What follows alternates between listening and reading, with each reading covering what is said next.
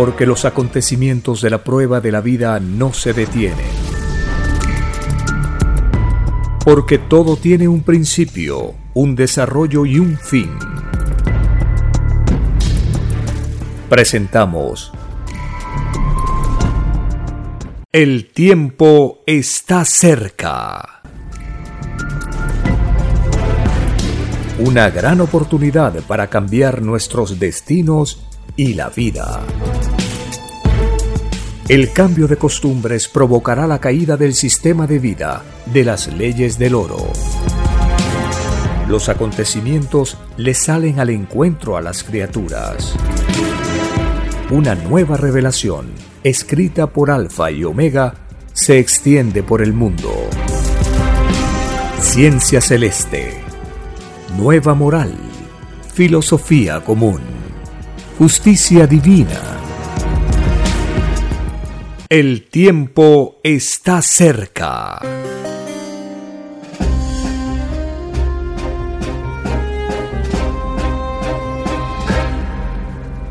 Agradeciendo al Divino Padre Eterno, iniciamos una nueva edición de este programa donde compartimos las enseñanzas de las Sagradas Escrituras con las leyes de la Divina Revelación que nos permiten comprender la causa, el origen y el destino de todas las cosas, complementado con las leyes sociales, las cuales nos permiten experimentar y fortalecer la sal de la vida.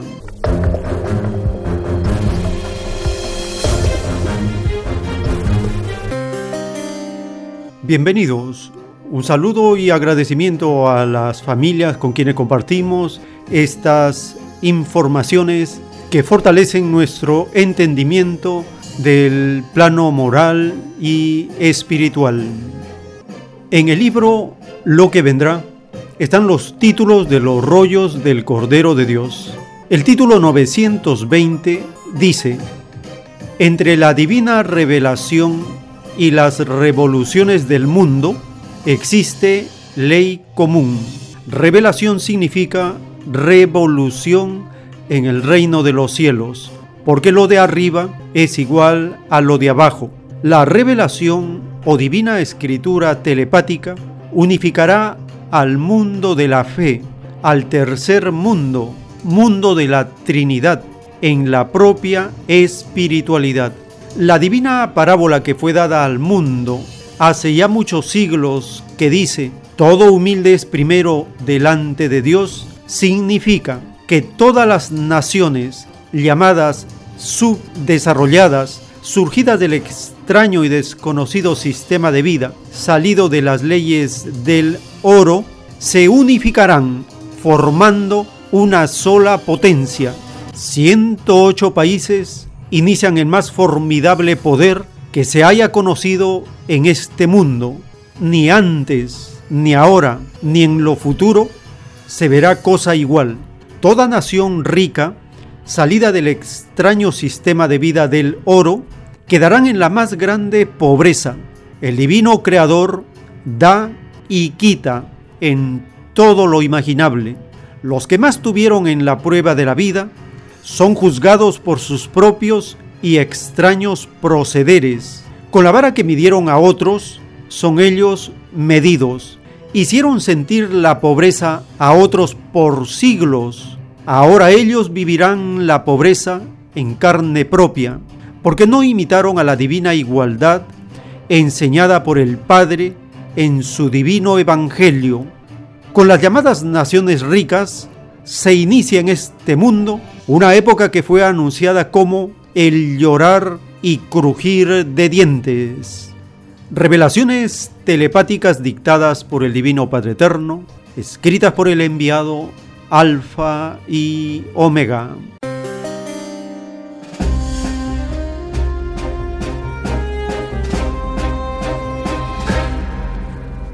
En este título, el Divino Creador revela que 108 naciones iniciarán la más grande potencia mundial, iniciarán el más formidable poder que se haya conocido en este mundo. El número 108 es un número clave en la revelación del Cordero de Dios. 108 naciones. Las escrituras nos dicen que cada número tiene un mensaje, tiene un poder, tiene un significado. Cada número es como un código, es una totalidad, es una potencia. Y este título es complementado con la información que China encabezará el más grande poder conocido en este mundo.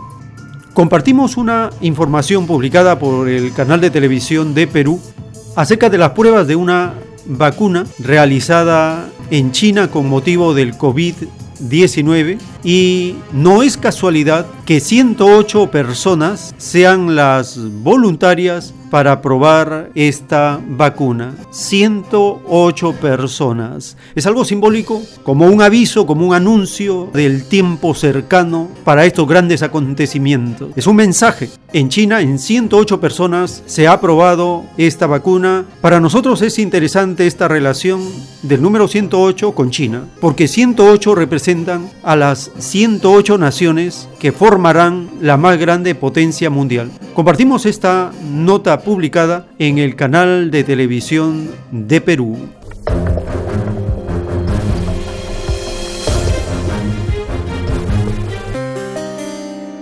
Información internacional. Vacuna china contra COVID-19 resulta exitosa en primeras pruebas. En la primera fase, 108 eh, voluntarios lograron generar anticuerpos frente al virus. Esperanzadoras noticias llegan desde China. El Instituto de Biotecnología de Pekín, junto al laboratorio chino CanSino, anunció que los resultados de la primera fase de su vacuna contra la COVID-19 demuestra que puede generar inmunidad. Para el proceso de experimentación participaron 108 personas sanas, las mismas que fueron infectadas. El efecto de la vacuna se vio luego de 28 días, cuando en sus organismos se encontraron anticuerpos y células T, que se forman a partir de células madre. Aunque los resultados son desde ya esperanzadores, se necesita más investigación. Y es que a pesar que el nuevo coronavirus ya tiene más de cinco meses en el mundo, aún sigue siendo desconocido. Se cree que la COVID-19 habría mutado, pues incluso en algunos pacientes se pudo observar solo síntomas como fatiga y dolor, pero sin fiebre. Los científicos indicaron además que el tiempo de incubación y recuperación es más largo. Lo positivo es que solo el 10% de estos casos llega al estado crítico. El tiempo está cerca.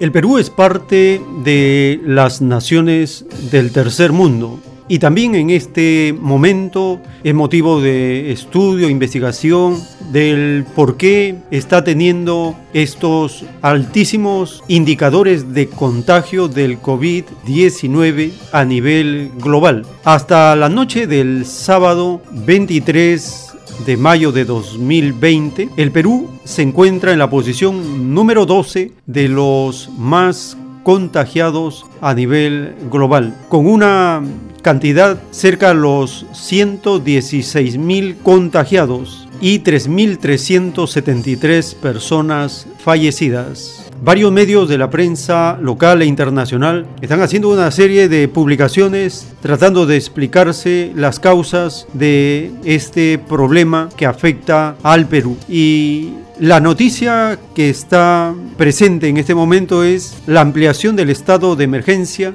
decretado por el gobierno neoliberal de turno en Perú hasta el 30 de junio. La cadena de noticias en español de China, Xinhua, publica acerca de este comunicado.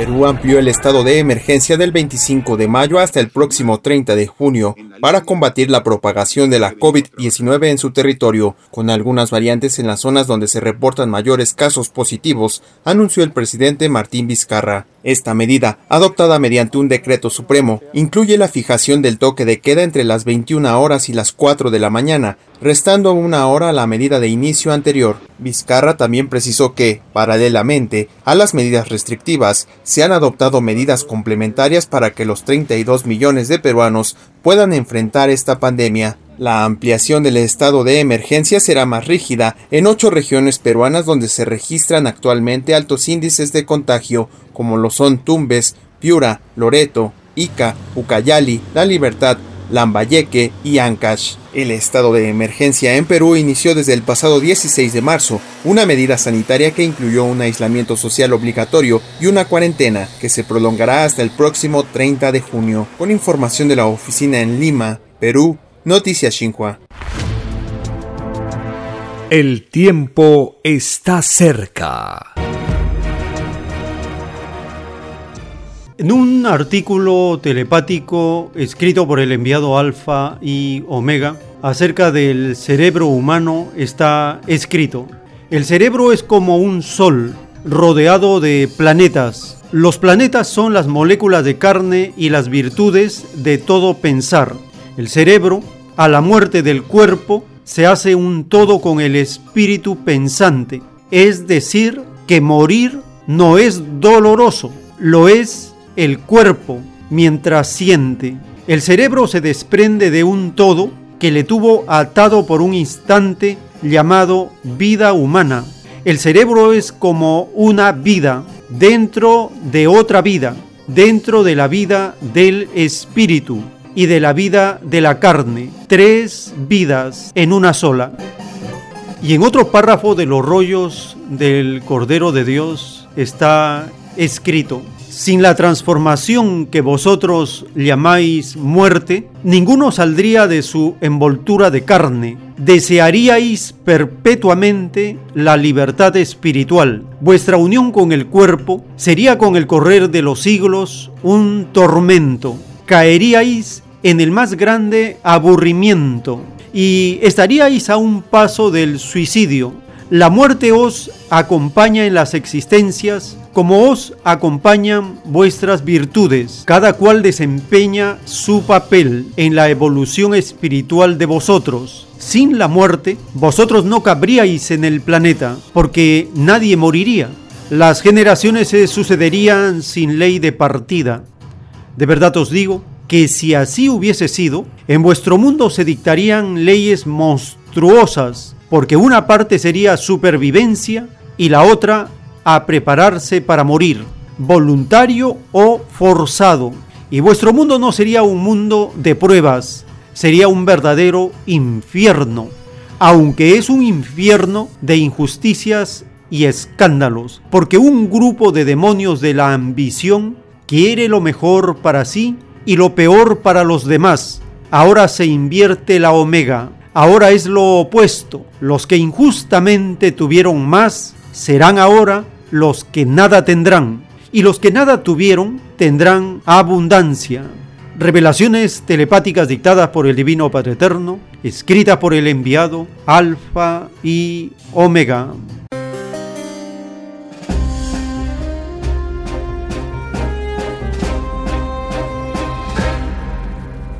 Estas revelaciones nos permiten comprender la ley de la partida de los espíritus, nos enseña que la muerte no es dolorosa, nos habla acerca de lo que sería si es que en este planeta no existiera la ley de la partida de los espíritus, todos nosotros estaríamos como encarcelados, prisioneros a un cuerpo físico y no tendríamos una liberación de nuestro espíritu para seguir conociendo otras formas de vida en otro planeta, en otro tiempo y en otro espacio. Esa es la ley de la partida de los espíritus.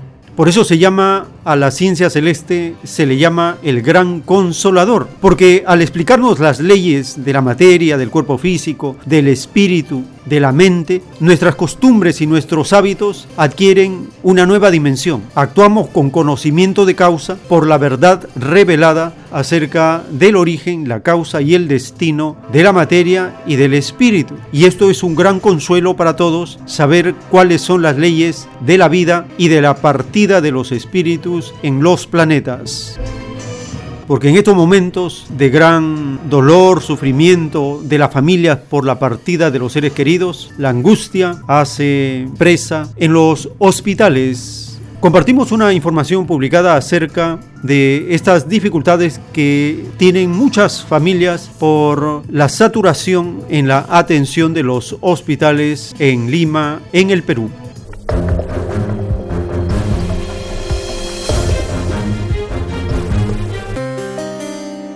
La angustia y desesperación de las familias de enfermos envuelven a los hospitales de Perú, el segundo país de Latinoamérica con más casos confirmados de COVID-19. Así sucede a diario en el Hospital de Emergencias de Atevitarte, en la zona este de la periferia de Lima, un moderno centro recién inaugurado que el gobierno designó como el principal hospital para casos graves de COVID-19 en la capital.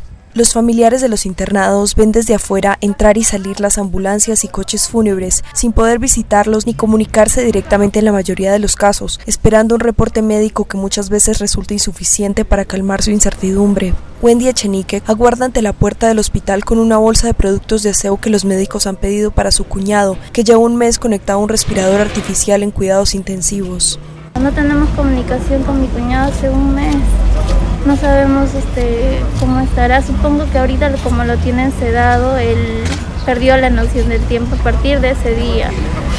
Pero su esposa, su hijo lo extrañan bastante, pues no como cualquier familia. Igual duele ver en esta situación a todas las personas y más aún cuando es un ser querido.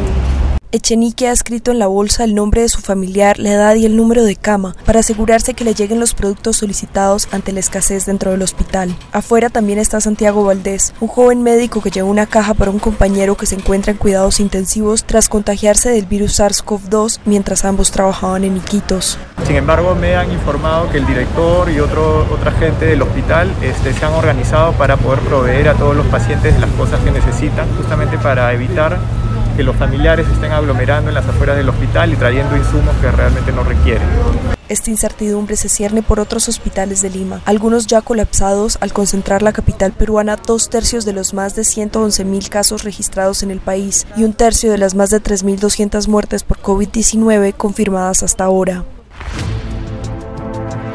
El tiempo está cerca. Hemos leído en el párrafo anterior acerca de cómo los ambiciosos han convertido a este planeta en un infierno de injusticias y escándalos. Pero ahora se invierte la omega, dice la revelación. Los que nada tuvieron tendrán abundancia. Esto significa que la pandemia creada por este grupo de ambiciosos del capitalismo llega a su fin porque es la clase trabajadora la que está sufriendo lo peor de este atentado contra la clase trabajadora en el planeta. La revelación nos habla que no podemos sobrevivir divididos, por lo tanto, trabajadores debemos con conocimiento de causa, asumir ese derecho que nos da el Divino Padre de gobernarnos a nosotros mismos, de controlar la economía, de administrar el Estado y tener una filosofía común que a todos los trabajadores nos unifique en una sola filosofía. Y nosotros debemos como trabajadores tener una visión diferente, porque no podemos sobrevivir divididos. Esa es la clave que nos da el Divino Creador para fortalecer la potencia mundial que está gestándose en las naciones del tercer mundo. El canal de noticias Andina de Perú publicó una nota referida a cuál es la visión que tienen los llamados empresarios frente a esta pandemia.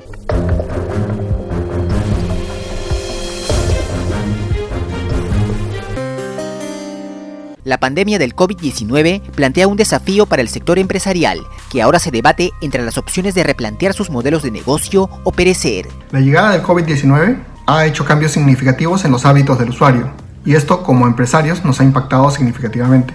Sin embargo, también nos ha traído oportunidades muy interesantes. A pesar que los hábitos cambian, las necesidades intrínsecas del ser humano no. Por ejemplo, la necesidad de alimentarse, la necesidad de sentirse seguro, la necesidad de estar en compañía de otros. Nosotros como empresarios tenemos que continuar enfocándonos mucho más que en la parte superficial en la parte de las necesidades intrínsecas y saber cuál es la que estamos solucionando con cada una de nuestras empresas. Es muy probable que el modelo de negocio que teníamos antes ya no se adecue y será necesario modificarlo, cambiarlo para poder seguir satisfaciendo la necesidad del usuario. Por ejemplo, una bodega puede continuar ofreciendo el surtido y conveniencia de siempre, pero ahora tiene que agregarle bioseguridad. La Asociación de Empresas Familiares del Perú hizo un llamado a los empresarios a no tener miedo a la posibilidad de cambiar de rubro o giro en sus respectivos negocios para sobrevivir a la crisis. es importante el reaprendizaje. Sean curiosos, cuestionen sus propios modelos de negocio constantemente. Tengamos o no una crisis como esta. Esa pequeña idea, empresa, podría construirse en algo mucho más grande si efectivamente satisface la necesidad real del usuario. Durante la segunda semana de mayo, 208 empresas reiniciaron sus operaciones como parte de la primera etapa de reactivación económica promovida por el gobierno, con la cual unas 500 personas han vuelto a laborar. El tiempo está cerca. En el libro Lo que vendrá está escrito el título 3423. En la prueba de la vida, surgió la demoníaca costumbre de matar a las creaciones de Dios. El llamado toreo o fiestas taurinas era un demoníaco espectáculo de sangre en que se asesinaba a las criaturas de Dios. A todos los toreros que se tomaron tamaño libertinaje, el Hijo de Dios les quitará la vida humana. Dictado por el Divino Padre Eterno, escrito por el enviado Alfa y Omega.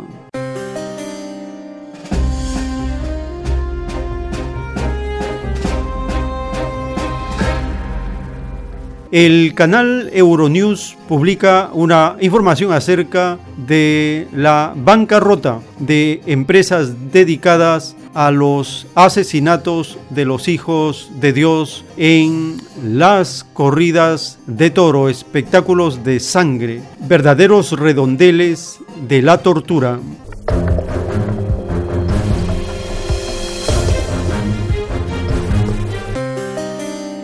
Todo comenzó aquí, en la dehesa, con una raza bovina que el hombre nunca logró domesticar por completo. La familia de Fernando Guzmán ha criado toros de Lidia desde hace 100 años. la raza de Lidia es una, es una raza única. Viene un poco de, los primeros toros que hubo en, España, realmente salvajes, y el hombre los fue capturando. Y lo que le distingue de, cualquier raza de, de bovino es la bravura. A tan solo una hora de Madrid, Fernando posee 100 de los únicos 100.000 ejemplares de esta raza en todo el mundo, la misma población que el amenazado gorila africano. Criado en semilibertad, juegan un importante papel a nivel ecológico. Donde hay una dehesa de ganado bravo, mm, es toda, como digo yo siempre, es una isla ecológica eh, alrededor de la civilización. Estos toros estaban listos para el ruedo, pero la crisis del COVID-19 ha cancelado todas las corridas de España, una industria valorada en 4.500 millones de euros. El toro de Lidia es una raza única, criada y nacida para los ruedos, pero el declive de la fiesta nacional en los últimos años está poniendo la supervivencia de estos animales en riesgo. La crisis del COVID-19 puede ser la puntilla final para esta histórica pero controvertida tradición. Los criadores han buscado otras vías para salvar al toro de Lidia, como el turismo, pero eso también ha quedado en suspenso. Fernando espera, sin embargo, que la tauromaquia regrese con más fuerza tras la pandemia la problemática que puede crear a nivel ecológico en el campo, eh, a, nivel, a nivel cultural, a nivel económico. Entonces ahí es donde yo creo que ahora vamos a ver las orejas al lobo y vamos a decir, mm, es que si esto pasa, eh, lo, que, lo que va a pasar va a ser eh, catastrófico. En la Plaza de Toros de las Ventas, el coso más grande de España, hoy reina el silencio te das más cuenta ahora cuando la ves vacía, ¿no? Y ves el enorme silencio que envuelve a esto, ¿no? Hoy, un día como hoy, esto sería un hervidero de gente por fuera, los restaurantes, los bares, eh, las colas en las taquillas. La cancelación de la feria de San Isidro hará perder a Madrid 400 millones de euros. Pronto los espectáculos al aire libre se reanudarán, pero con grandes restricciones de aforo. En una plaza como esta de 24.000 personas solamente podrían entrar 1.000. Aquí sin público no se puede hacer absolutamente nada y siempre decimos que cuando volvamos tenemos que volver con toda la dignidad. En la dehesa estos toros aguardan su destino final. Quizá de este año no sea el ruedo, pero un matadero. Mientras afrontan su posible desaparición, solo hay una cosa segura. Estos toros pelearán hasta el final. En Madrid, Jaime Velázquez, Euronews. El tiempo está cerca. En el libro Lo que vendrá están escritos los títulos de los rollos del Cordero de Dios. El título 1056 dice, todos los que en la búsqueda de la verdad durante la prueba de la vida trataron de explicar lo del Padre por leyes artificiales, no entrarán al reino de los cielos. Cayeron en sus respectivas pruebas todos sabían en el reino que nadie conocía límite alguno al divino poder del Padre. Los que así pensaron dejaron de lado el divino libre albedrío del Padre, que de preferencia se vale de los elementos de la naturaleza y de las virtudes de cada individualidad pensante. Dictado por el Divino Padre Eterno, escrito por el enviado Alfa y Omega.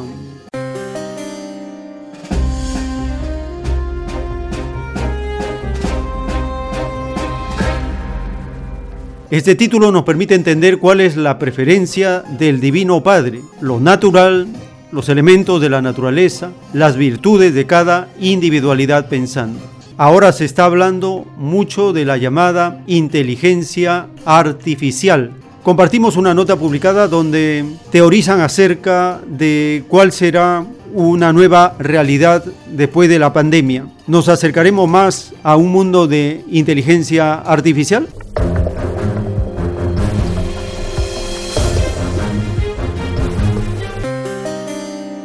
Varias naciones adoptan medidas extraordinarias para manejar su día a día contra el COVID-19. En la India, por ejemplo, a la lucha contra la pandemia se suman robots de limpieza.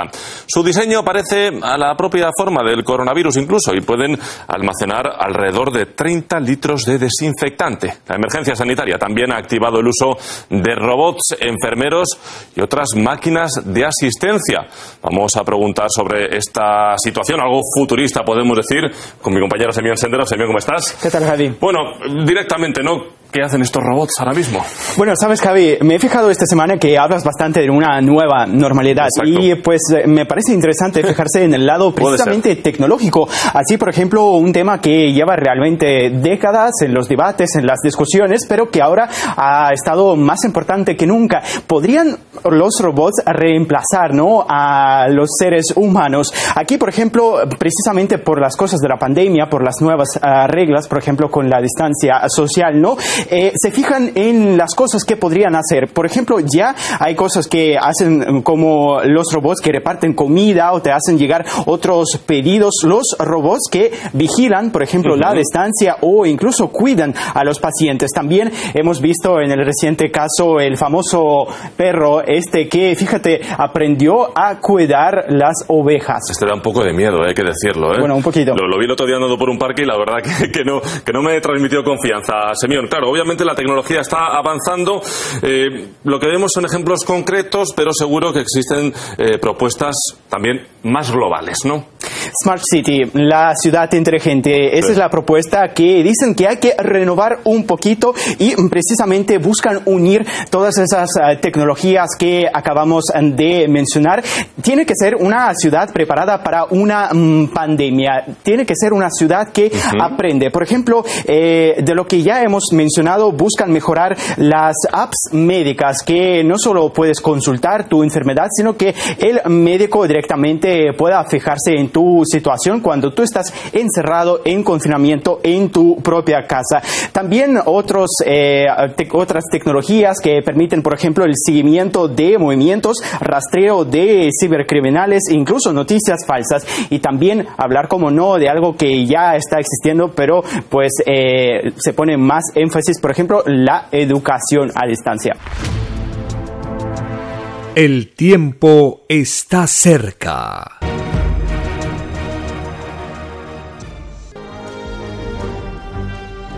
Una nueva doctrina con nueva moral, escrita por el enviado Alfa y Omega, se extiende por el mundo.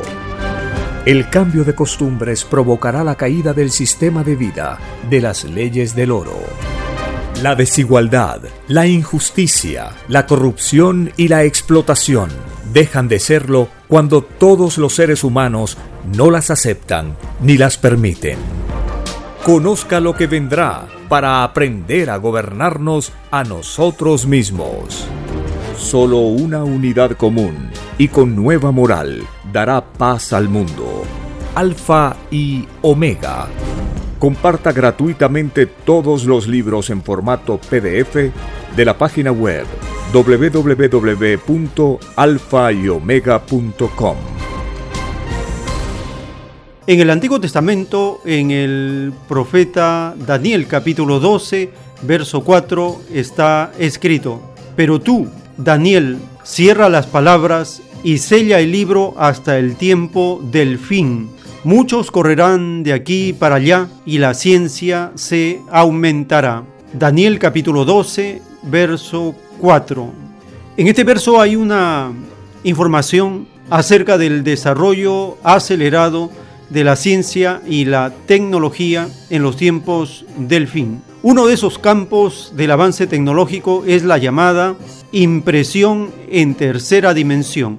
De acuerdo a las proyecciones que se hacen, promete ser algo muy transformador en la fabricación de objetos. Las proyecciones van al punto donde comparan, por ejemplo, que se ha utilizado la tierra para el transporte de mercancías, se ha utilizado el agua para transportar mercancías, la electricidad para también hacer cadenas de producción y suministros y ahora se utilizará la luz a través de Internet porque la tendencia de esta tecnología avanzada es para hacer objetos con materiales en los mismos lugares donde se necesita, cortando muchas vías de transporte que ya no serían necesarias. Compartimos una nota acerca de los usos que se puede dar a las impresoras en tercera dimensión.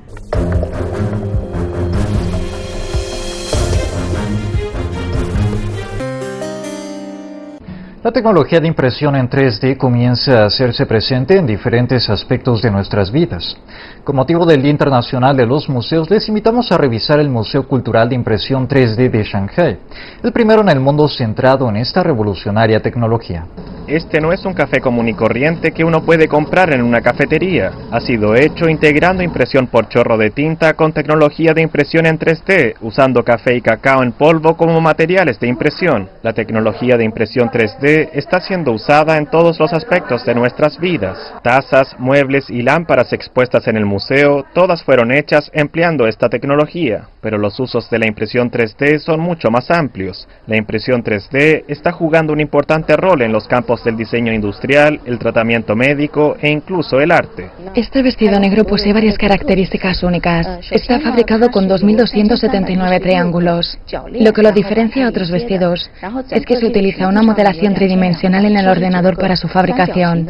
Por otro lado, la impresión 3D también es útil en misiones espaciales de larga duración, como aquellas que tienen lugar en una estación espacial, debido a que permiten a los astronautas elaborar componentes de forma rápida y conveniente. Esta tecnología ahorrará de forma notable recursos y costes en los futuros viajes espaciales. China ha utilizado su primer experimento de impresión en 3D en el espacio exterior a bordo de una nave espacial recién lanzada.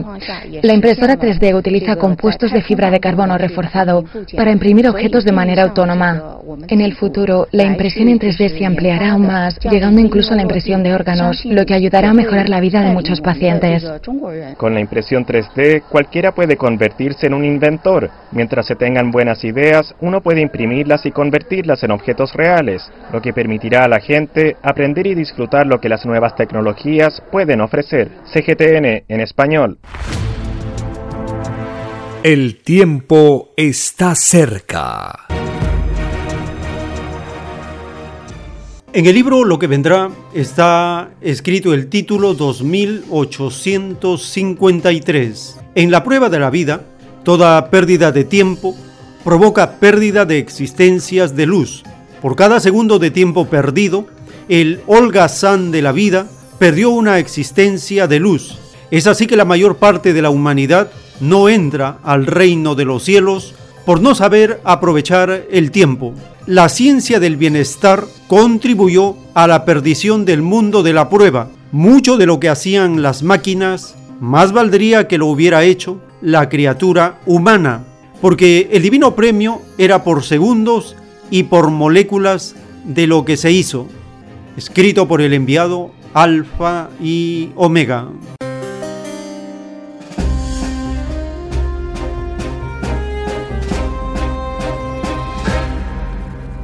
Compartimos una nota acerca de las proyecciones. Si los robots podrían poner en peligro miles de empleos.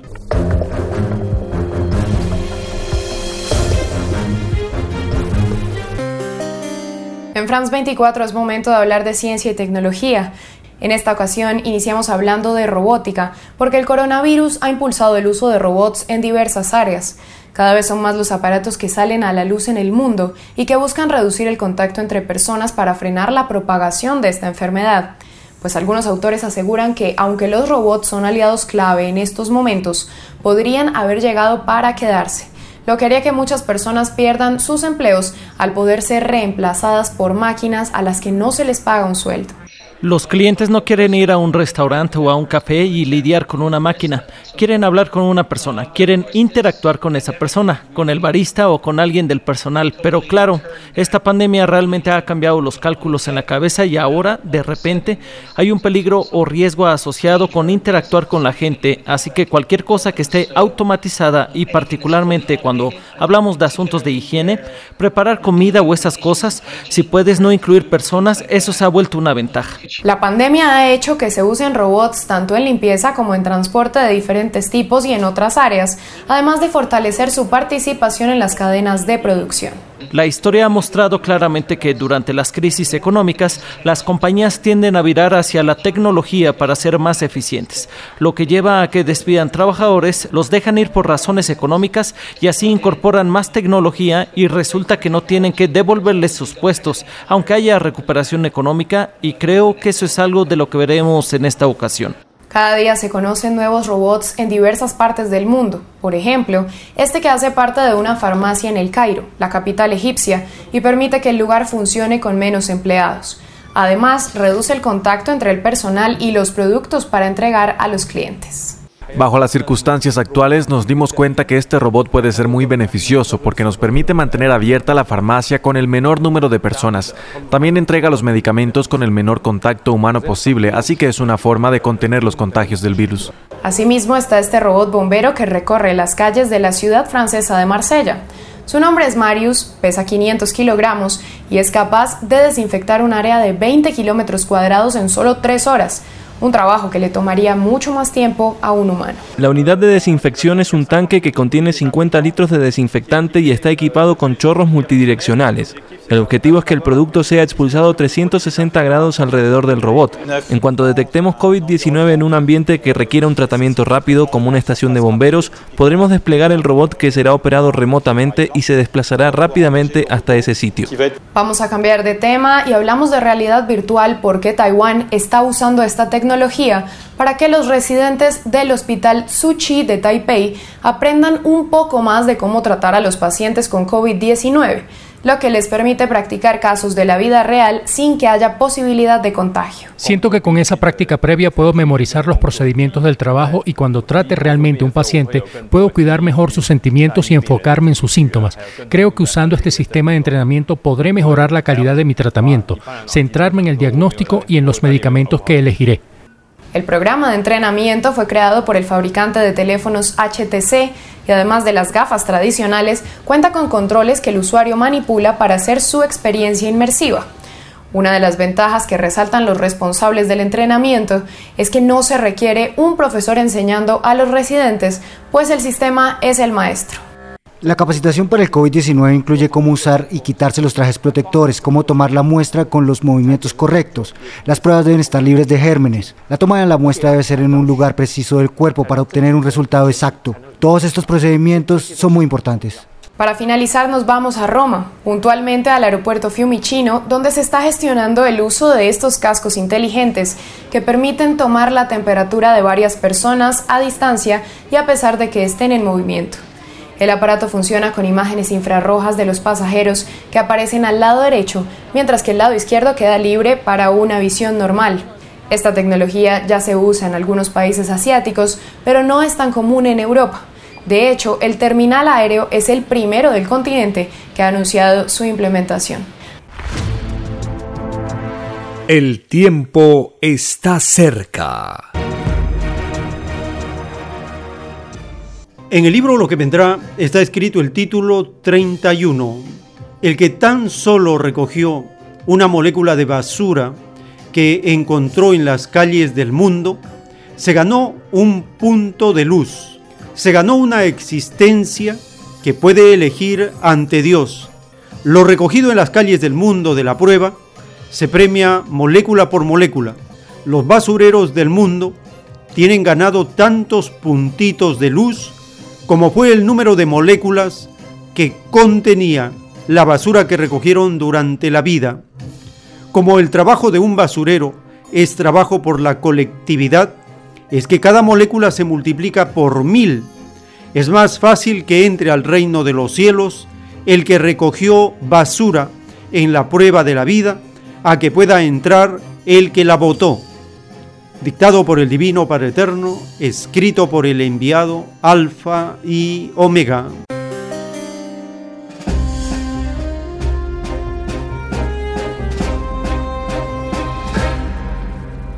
En el cambio de costumbres que adopta la humanidad, el recojo de basura juega un papel importante para la transformación de la vida en la comunidad.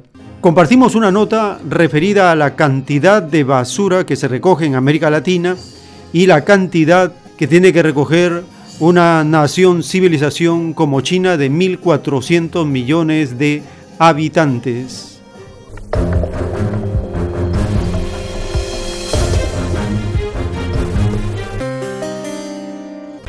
Si juntáramos la basura de los 626 millones de latinoamericanos en contenedores, necesitaríamos 86 estadios iguales al Santiago Bernabéu.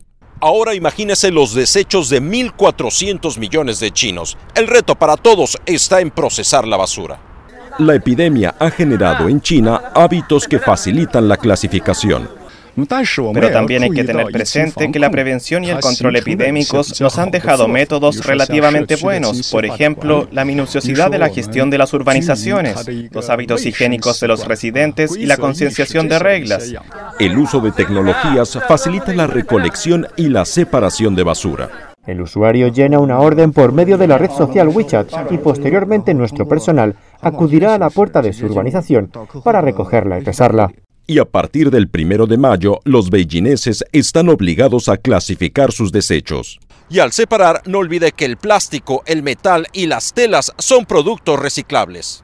Con pandemia o no, los chinos están mejorando la clasificación de sus desperdicios. ¿Y usted qué está haciendo? CGTN en español. El tiempo está cerca. En el libro Lo que vendrá está escrito el título 114. En la prueba de la vida, muchos fueron indiferentes a los trabajos colectivos. Los tales se perdieron el más elevado puntaje de sus vidas, pues lo colectivo era de una jerarquía tal que los imitadores a lo colectivo tienen la oportunidad de volver a entrar al reino de los cielos. Lo colectivo incluye a todos los poros de carne, de todos los cuerpos de las criaturas de la humanidad, dictado por el Divino Padre Eterno, escrito por el enviado Alfa y Omega.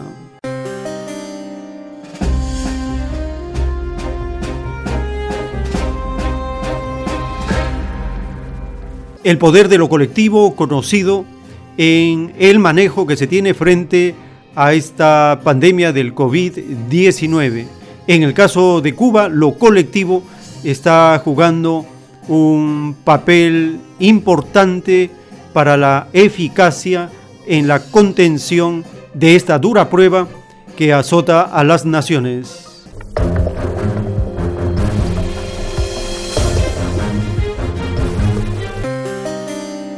Bueno, y también tenemos eh, que repasar la otra parte que nos lleva directamente a Cuba, que ha logrado poco a poco sobreponerse a la pandemia y cada vez registra menos casos, aunque muchos eh, pronosticaban un escenario eh, más complicado ¿no? para la isla. Desde el Ministerio de Salud Pública apuntan que de los 1.916 casos registrados, un 85% ha sido dado de alta. Oliver Zamora Oria, desde La Habana, nos cuenta cómo se ha podido controlar esta crisis sanitaria. Cuba cierra sin dudas una de sus mejores semanas en estos más de 70 días de lucha contra la COVID-19. En los últimos siete días se han reportado solamente dos fallecidos y el número de nuevos contagios se ha mantenido entre los 15 y los 6 nuevos pacientes diarios. Desde que se detectaron los primeros casos de COVID-19 en la isla, un grupo de matemáticos, de expertos cubanos, desarrollaron un grupo de modelos, de modelos matemáticos que mostraban tres escenarios posibles. Un escenario favorable, un escenario medio y un escenario crítico. Y el desarrollo de la enfermedad ha estado por debajo de este, del mejor de los escenarios posibles, del mejor de los escenarios diseñados y esto por supuesto ha despertado el optimismo en las autoridades locales. Pero no solamente ha sido la atención a los pacientes y la estrategia del Ministerio de Salud Pública, también ha estado el papel de los científicos cubanos. Cuba se ha sumado al grupo de países que trabaja con el plasma de los pacientes ya recuperados. Se ha desarrollado también un estudio de cero prevalencia y de prevalencia a lo largo de toda la isla para ver cómo ha sido el comportamiento de este nuevo coronavirus en todo el territorio nacional. Y también ha estado, por supuesto, la fabricación de fármacos de producción nacional. Y en este sentido, las dos grandes estrellas del momento son un péptido llamado 6GB258 y un anticuerpo monoclonal llamado anti-CD6 que han tenido una incidencia muy favorable en la atención de pacientes en estado crítico. Por ejemplo, en el mundo el 80% de los pacientes que llegan al estado crítico están falleciendo. En Cuba, con el uso de estos medicamentos, el 80% de los que llegan a estado crítico y grave se están salvando. Por lo tanto, yo creo que ese es un resultado eh, que es fruto de la ciencia cubana, del desarrollo de nuestro sistema de salud, de la integración que se puede lograr en nuestro sistema. El propio presidente del país ha llamado a seguir potenciando la ciencia, ha dicho que Cuba tiene que ser uno de los primeros países en tener una vacuna de, de producción nacional para combatir este nuevo coronavirus. Según sus palabras, sería un cierre con broches de oro a toda la lucha contra esta enfermedad. Y también otros expertos han llamado la atención a los pronósticos que se hacían con respecto a Cuba el escenario internacional. Muchos pensaban que Cuba iba a tener una situación mucho más crítica comparando con la situación que han tenido países con mayor desarrollo y mejor situación económica en el mundo a la hora de enfrentar la COVID-19. Muchos críticos y no críticos de nuestro país eh, pronosticaban una situación mucho más complicada para nosotros, basado precisamente en que otros países ricos con un sistema de salud con mucho más recursos que el nuestro y no que y países que no estaban bloqueados, pues esos sistemas habían prácticamente colapsado. A diferencia en nuestro país, lo principal no ocurrió, el sistema de salud cubano logró controlar la epidemia Debido a toda esta situación calificada de favorable, se ha comenzado a hablar de levantar paulatinamente algunas de las medidas tomadas, sobre todo de corte económico, que viene siendo la gran preocupación en estos momentos. Y se habla ya también, por supuesto, de un regreso a la normalidad, pero una normalidad diferente, no una normalidad como se conocía anteriormente, y también a tomar todas las medidas para evitar un nuevo rebrote de la COVID-19. El tiempo está cerca. En el libro Lo que vendrá está escrito el título 160. En la prueba de la vida, muchos creyeron que perfeccionando sus propias facultades estaban salvos. Tal perfeccionamiento no es más que una parte de la ley que se pidió a Dios. Lo perfeccionado en sí mismo tenía que estar relacionado con las leyes sociales que le tocó vivir a la criatura. Nadie debió de haber sido indiferente para con nadie, porque nadie pidió a Dios tal indiferencia. Todos pidieron lo igualitario hecho colectivo. Todos pidieron perfeccionarse como un todo. Nadie pidió a Dios desentenderse de los problemas de los demás. Es más fácil que entren al reino de los cielos los que se preocuparon de los problemas y dificultades de otros en la prueba de la vida, a que puedan entrar los que fueron indiferentes. Dictado por el Divino Padre Eterno, escrito por el enviado Alfa y Omega.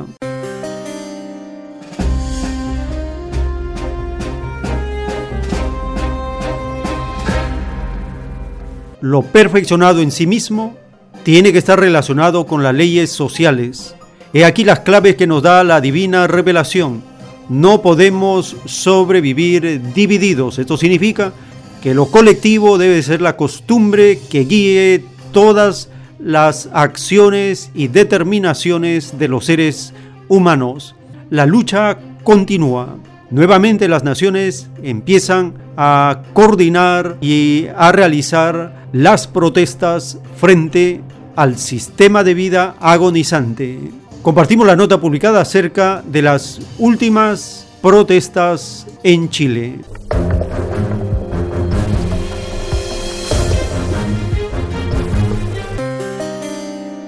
En Chile ya se cuentan cerca de 70.000 contagiados por la COVID-19 y el ritmo de infección es de 4.000 personas diarias. El desempleo generalizado ya no tiene cifras oficiales. En los barrios se organizan ollas populares para enfrentar el hambre. Alejandro Kirk con los detalles. La villa Ayungay en el suroriente de Santiago es uno de los barrios más golpeados por la crisis de la pandemia COVID-19. Invitamos desde ya a todos los vecinos que estén pasando necesidad y que estén pasando hambre. Lo invitamos nuevamente a la olla común aquí en el espacio liberado. Tres veces a la semana este colectivo territorial organiza ollas populares para combatir el hambre. Ah, el pueblo está pasando hambre. El pueblo se está viendo afligido, está saliendo a las calles a protestar porque no tienen los recursos de alimentación, que es lo básico. La salud, la alimentación son cosas que son derechos del ser humano. Y acá, como estamos en esta situación de pandemia eh, económica, eh, hemos llegado a la situación y como compañeros a tomar la sede y hacer olla común para los vecinos que están sin trabajo.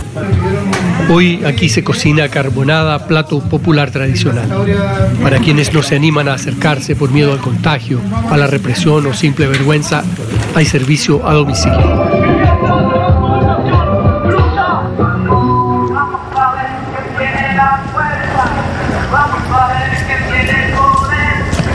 Aquí le llamamos a una vecina que tiene dos jóvenes adultos ya y siempre han tenido problemas de motor y son vecinos acá de la población, están pasando necesidad.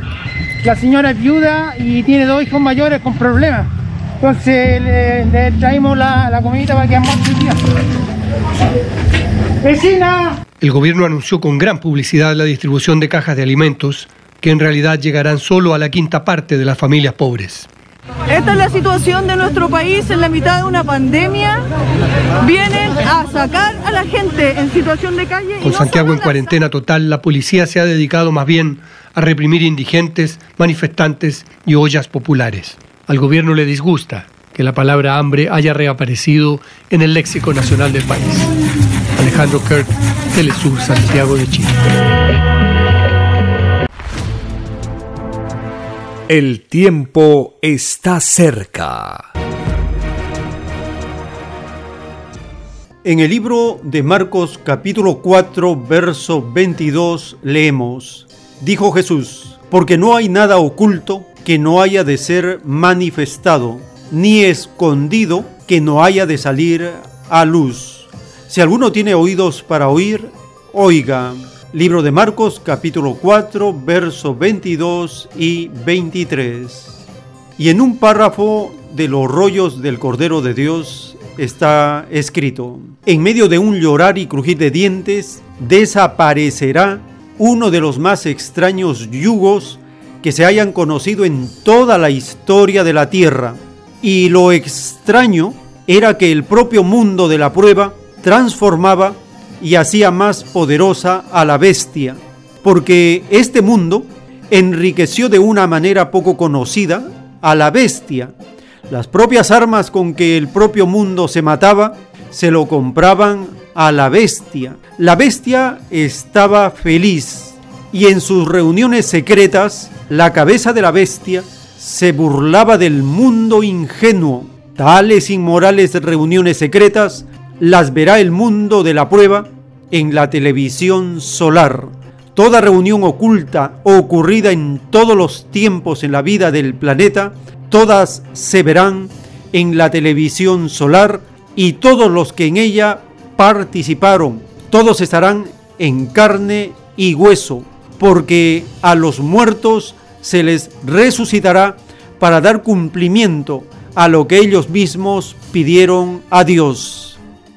Revelaciones dictadas por el Divino Padre Eterno, escritas por el enviado Alfa y Omega.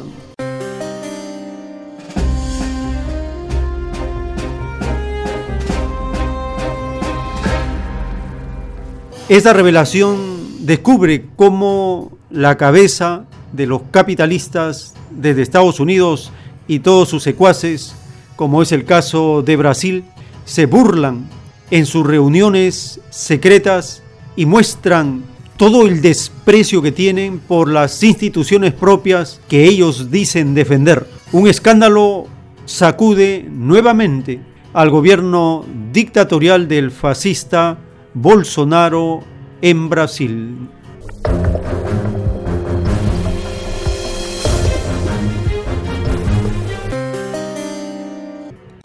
Brasil suma una nueva polémica a su crisis política, agravada por la emergencia sanitaria que lo sitúa como epicentro de la pandemia en Latinoamérica. El Tribunal Supremo aprobó la publicación del vídeo de una reunión ministerial del pasado 22 de abril, en el que un alterado, Jair Bolsonaro, pronunció la frase que, como ya denunció el antiguo juez Sergio Moro al dimitir, demostraría injerencias del presidente en la cúpula policial. Intenté cambiar nuestra seguridad en Río de Janeiro y no pude.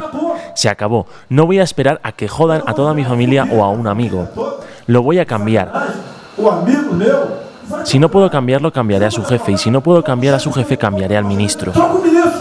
La cinta es una prueba clave en las investigaciones del Supremo contra Bolsonaro por presunta corrupción.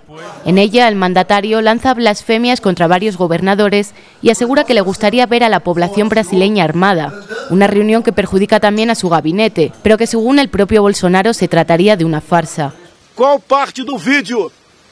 ¿Qué parte del vídeo contiene la más mínima evidencia de que hubo alguna interferencia de mi parte en el departamento del superintendente de Río? O en cualquier otro estado o en la Dirección General de la Policía Federal.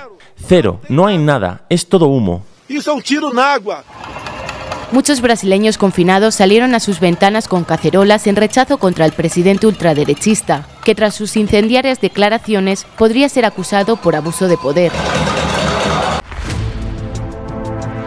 El tiempo está cerca. De esta manera estamos llegando al término de esta hora. Les invitamos a acompañarnos en las siguientes horas para compartir una información referida a las leyes de la partida de los espíritus para conocer mejor lo enseñado por el Divino Jesús acerca de la vida y la muerte, porque estamos en un planeta de pruebas y todos pasamos, todos somos como pasajeros en esta escuela del universo. En unos momentos continuaremos.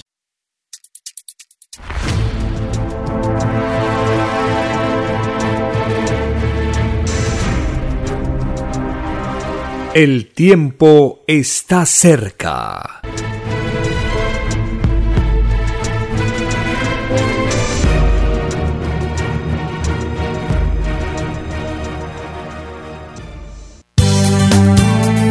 Es Radio Cielo. Una nueva era de la radio en el Perú. Programación de avanzada para todos. Es Radio Cielo. El mejor anhelo de tu vida. Es Radio Cielo. Sembrando amor es Radio Cielo. Ahora, tu radio favorita, Cielo, llega a todo el mundo. Visítanos e interactúa con todos tus conductores de la variedad de programas que ofrece tu radio Cielo. Radio Cielo en la red. Ingresa a la www.radiocielo.com.pe y desde tu teléfono móvil, interactúa con nosotros. Radio Cielo, a la vanguardia de la tecnología. tecnología. cielo.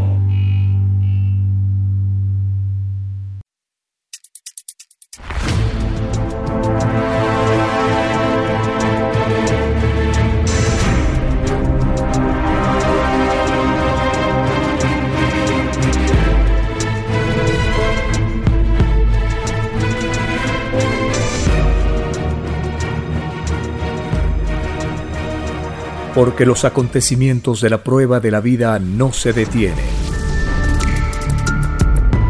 Porque todo tiene un principio, un desarrollo y un fin. Estamos compartiendo. El tiempo está cerca. Una gran oportunidad para cambiar nuestros destinos y la vida. El cambio de costumbres provocará la caída del sistema de vida, de las leyes del oro. Los acontecimientos le salen al encuentro a las criaturas. Una nueva revelación, escrita por Alfa y Omega, se extiende por el mundo. Ciencia celeste, nueva moral, filosofía común, justicia divina. El tiempo está cerca.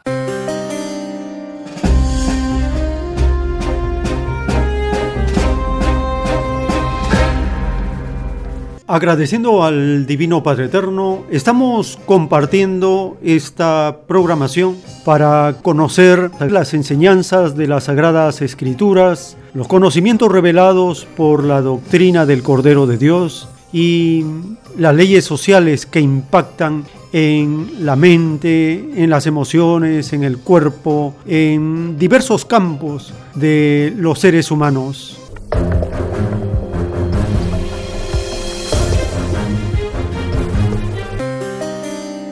Bienvenidos. Un saludo a las familias con quienes compartimos estas informaciones. En este tiempo de prueba planetaria, donde todas las naciones son estremecidas, en las cuales se provoca estragos en el campo económico, en el campo social, en el campo moral.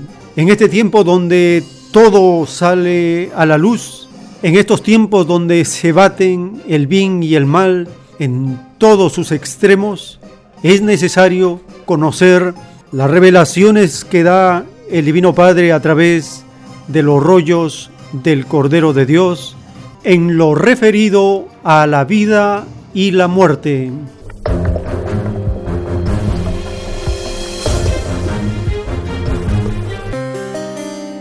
Cuando Cristo dijo, yo soy el alfa y la omega, entre muchos significados, dice la revelación lo siguiente. Mi divino Hijo solar Cristo lo dijo, soy la vida y soy la muerte. Quiso decir, puedo reemplazar vuestra carne mortal en carne inmortal, porque todo salió de mí.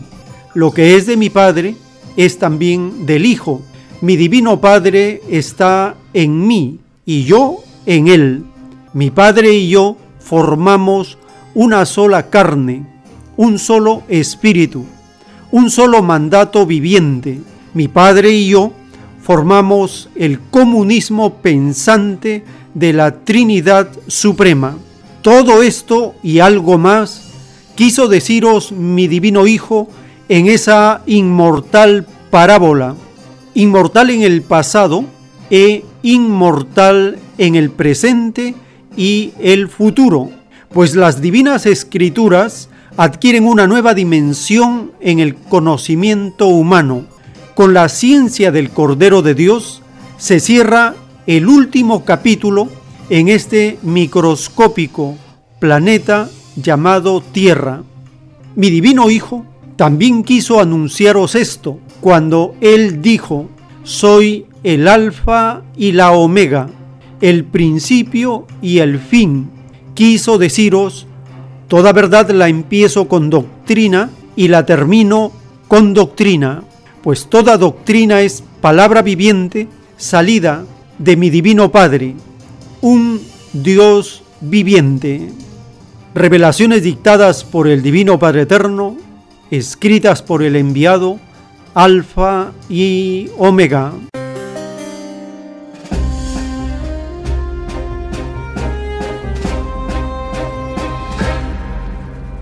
A partir de estas revelaciones vamos comprendiendo una clave, lo viviente. un Dios viviente, una creación viviente. En lo viviente está la clave y la explicación de muchos fenómenos, misterios y cosas incomprendidas por los seres humanos. En el libro de Marcos, en el capítulo 12, a partir del verso 26, está escrito, y Cristo respondió, pero respecto a que los muertos resucitan, ¿no habéis leído en el libro de Moisés cómo le habló Dios en la zarza diciendo, yo soy el Dios de Abraham, el Dios de Isaac y el Dios de Jacob? Dios no es Dios de muertos, sino Dios de vivos. Así que vosotros estáis muy equivocados. Libro de Marcos capítulo 12 del verso 26 al 27.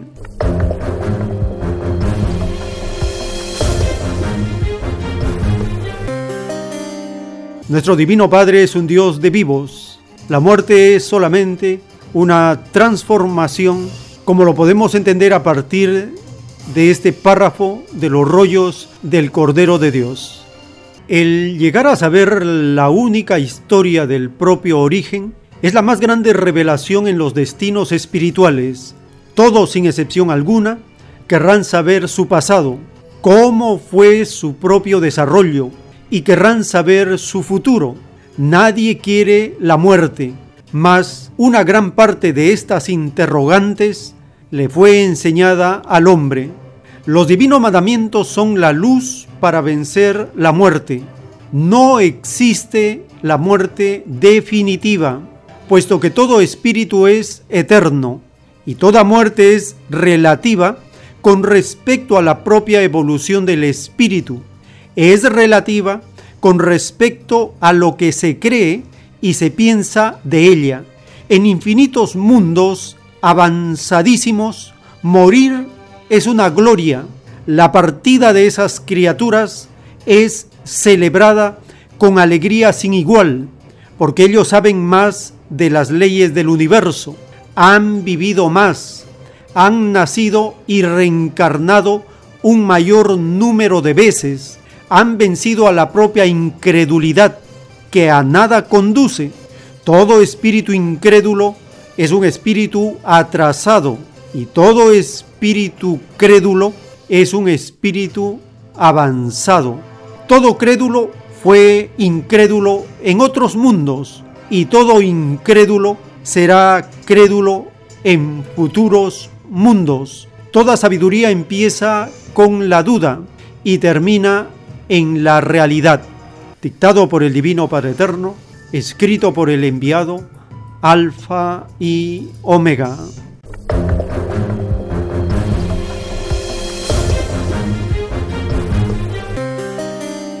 Compartimos la información publicada acerca del impacto emocional que está produciendo en las familias la muerte de los seres queridos por causa del COVID-19 y cómo esta costumbre de los entierros, de la cremación, está cambiando la forma de sentir de las familias. En el caso de Lima, la prensa internacional informa acerca de estos episodios dramáticos que causan un cambio en la actitud y el sentir que debemos tener ahora con la luz de la revelación del Cordero de Dios, cuando nos va a explicar con claridad qué es la encarnación, la reencarnación y la resurrección.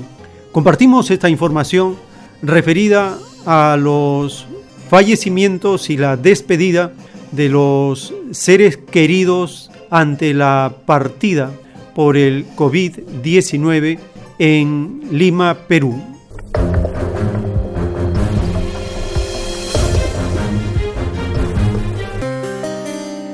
Sin abrazos de condolencias y con apenas unos pocos familiares que mantienen la distancia, así se realizan los funerales de los fallecidos por COVID-19 en el Cementerio El Ángel de Lima. Antes de la pandemia, las familias peruanas velaban a sus muertos en casa y luego acudían en masa a los cementerios. Nada de eso se puede hacer ahora. Los ataúdes son retirados de los hospitales y llevados en camioneta hasta los nichos de cemento adquiridos por el Ministerio de Salud para las víctimas del nuevo coronavirus. El cuerpo embolsado, desinfectado y sellado llega prácticamente directo al nicho, donde los familiares deben mantener una distancia de 5 metros de otras personas. Un sacerdote dispone de pocos minutos para una pequeña oración por el fallecido.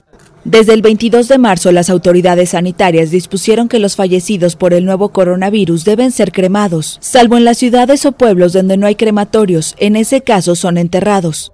Perú es el segundo país de América Latina con más contagios y registra más de 109 mil casos del nuevo coronavirus. Por número de fallecidos es el tercer lugar por detrás de Brasil y México.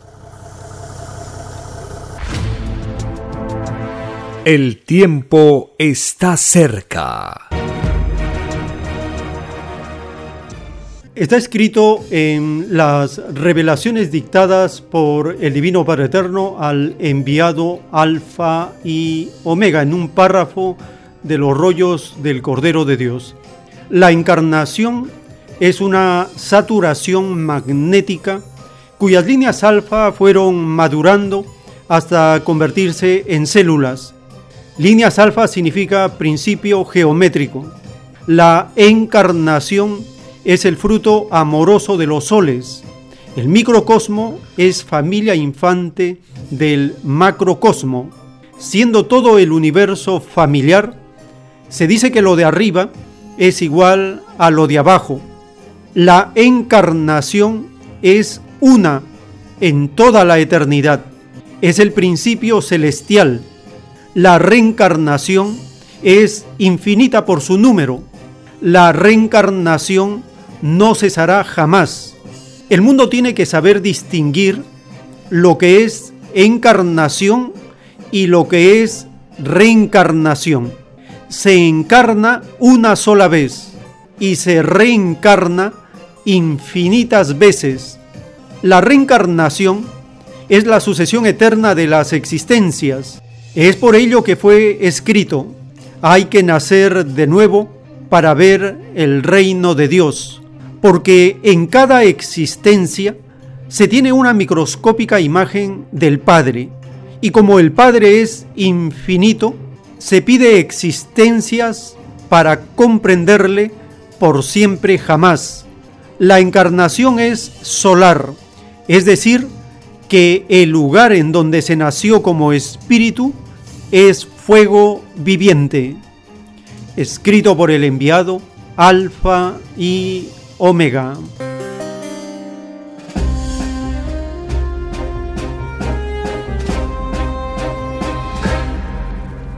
Y tal como está profetizado en el libro del Apocalipsis capítulo 6, desde el verso 7 en adelante.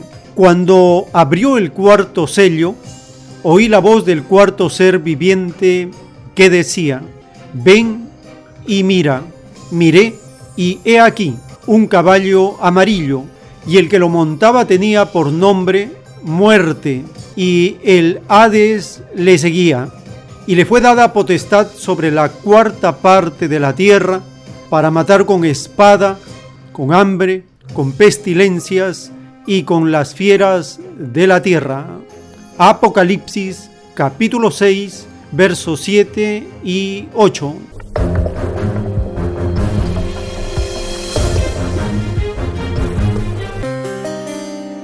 A partir de esta profecía de las escrituras que menciona acerca del jinete amarillo y de acuerdo a la revelación del Cordero de Dios, se refiere a las Fuerzas Armadas del mundo. Para conocer cómo estos jinetes cabalgan por el planeta, conoceremos primero los datos del planeta en población mundial al sábado 23 de mayo de 2020, la población mundial asciende a 7.787 millones de personas. Se calcula que este año nacerán 55 millones de personas. Cada día nacen 269 mil personas. Se calcula la muerte o partida de 23 millones de personas durante este año. Se calcula que cada día mueren o parten de la Tierra 114 mil personas. Por lo tanto, el crecimiento poblacional para este año es de alrededor de 33 millones de personas. Esto significa que cada día la población crece en 160 mil personas. Estos son los datos de la población mundial para saber cómo estos jinetes del apocalipsis afectan o cabalgan sobre la población mundial. En el caso del cuarto jinete, el jinete amarillo, cuyo nombre es muerte y tiene potestad para diezmar la cuarta parte de la población con guerras, hambre, pestilencias y las fieras de la tierra. Según los datos actuales, para este año está calculado la muerte por enfermedades infecciosas de 5 millones de personas. Además, la muerte o partida de niños menores de 5 años en alrededor de 3 millones de niños menores de 5 años fallecerán este año. Existen 42 millones de personas infectadas con el VIH-Sida y para este año las muertes causadas por el VIH-Sida llegarán alrededor de las 660 mil personas. El cáncer provocará la muerte de 3.300.000 personas este año. 384.000 personas fallecerán por malaria este año. Las personas fallecidas por causa del tabaco, los fumadores, llegará a los 2 millones de personas este año. Las muertes causadas por el alcohol alcanzarán los 980 mil personas. Los suicidios están calculados para alrededor de 420 mil personas. Las personas fallecidas por accidentes de tránsito durante este año superarán los 530 mil personas.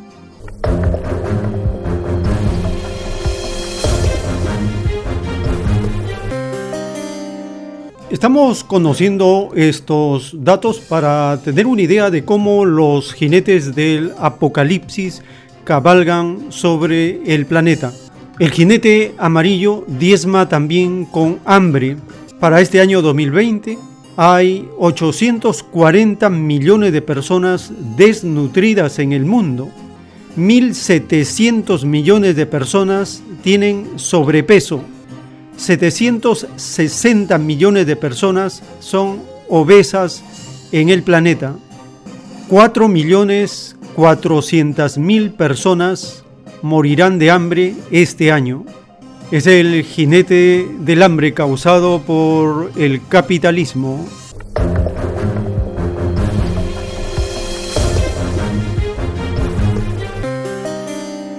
El gasto mundial de los gobiernos en Fuerzas Armadas para este año se calcula en 700 mil millones de dólares y el gasto total en armamentos el año pasado llegó a 1,8 billones de dólares. Son cifras monstruosas dedicadas a los jinetes del apocalipsis. Estos son algunos datos proporcionados por la inteligencia artificial que acumula los grandes datos y en vivo va actualizando la información del planeta. Tenemos entonces una idea de cómo se mueven estos jinetes profetizados en el Apocalipsis.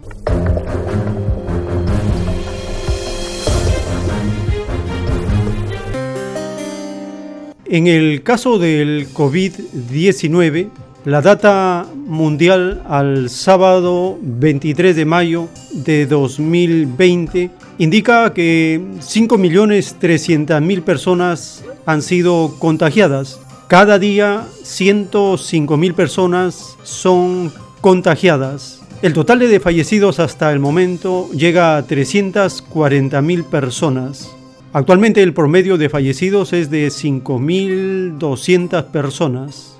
Con una proyección para todo el año, se puede alcanzar la cifra de 700.000 personas fallecidas. Esta cantidad es menor a las muertes provocadas por el alcohol. El alcohol provoca cerca de 980 mil fallecidos, cerca de un millón de personas fallecidas por causa del alcohol.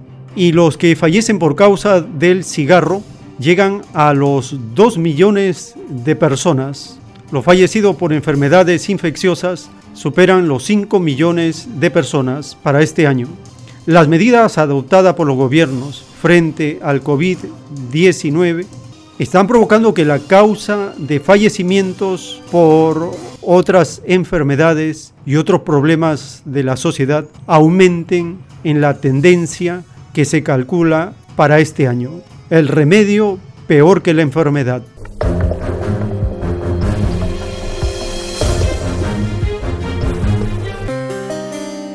Pero esta tendencia no es lo mismo en los países capitalistas que en aquellos países considerados colectivistas, socialistas, como los del sudeste asiático. Al cabo de cinco meses, las comparaciones son muy claras. Todas las naciones del sudeste asiático, al cabo de cinco meses desde el inicio del COVID-19, no figuran en las 10 primeras posiciones de las que son mayormente contagiadas. En esas posiciones se encuentran las naciones de Occidente. En esa posición se encuentran mayormente las naciones que tienen como sistema de vida dominante al capitalismo. Y peor aún, los que están en la fase neoliberal extrema, como Estados Unidos, Brasil, Italia, España, el Reino Unido, Francia, Alemania, Turquía y también Rusia.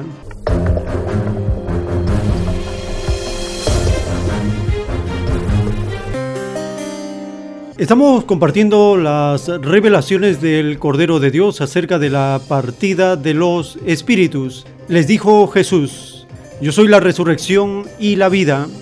El que cree en mí, aunque esté muerto, vivirá. Libro de Juan capítulo 11, verso 25.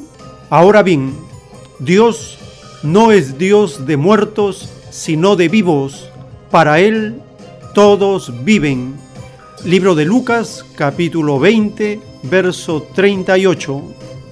Las revelaciones dictadas por escritura telepática por el Divino Padre Eterno al enviado Alfa y Omega. La muerte física es solo una transformación para el espíritu. Las moléculas de la carne se disgregan, se vuelven polvo y desaparecen. Pero su invisible magnetismo viaja por el infinito junto con el espíritu. La muerte es propia de un sistema de vida llamada carne. Allá, en microscópicos planetitas, llamados polvos terrestres, cuando un espíritu humano de los mundos de la carne llega al reino de los cielos, es divinamente juzgado para ver si tiene mérito para ir a otro mundo mejor, pues hay que nacer de nuevo para acercarse en perfección a Dios. La muerte es un pedido propio de la filosofía que se vive. Morir no es morir como la humanidad cree. Mi divino Hijo primogénito lo demostró. Él resucitó al tercer día. Fue una demostración de Padre Solar, de una jerarquía que anulaba a la muerte humana.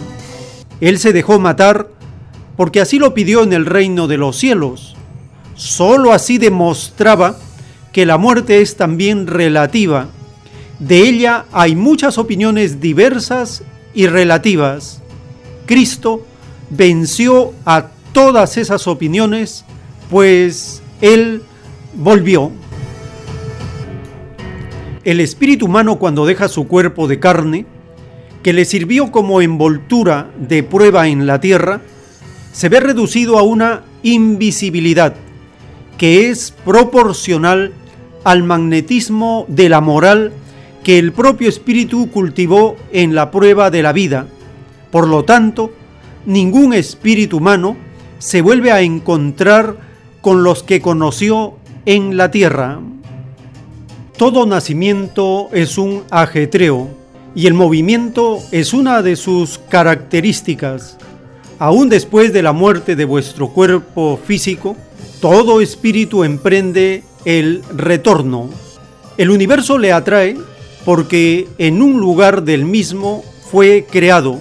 Y de verdad os digo que las distancias y las experiencias que todo espíritu recoge en su viaje de retorno son infinitamente mayores que las que conoció en la tierra. Y el recuerdo de la tierra se le va empequeñeciendo a medida que más penetra el universo. Es entonces que el espíritu que se ilustró en la tierra comprende el significado de la parábola del polvo eres y al polvo volverás y asocia el concepto de lo microscópico hasta donde su mente pueda imaginar, porque la tierra en que habitó se le va reduciendo a un microscópico puntito perdido en el espacio y lo que es más, desconocido en el resto del universo. A medida que el espíritu profundiza el universo, un sueño viviente se apodera de él y en las profundidades del sueño está el límite hasta donde puede llegar.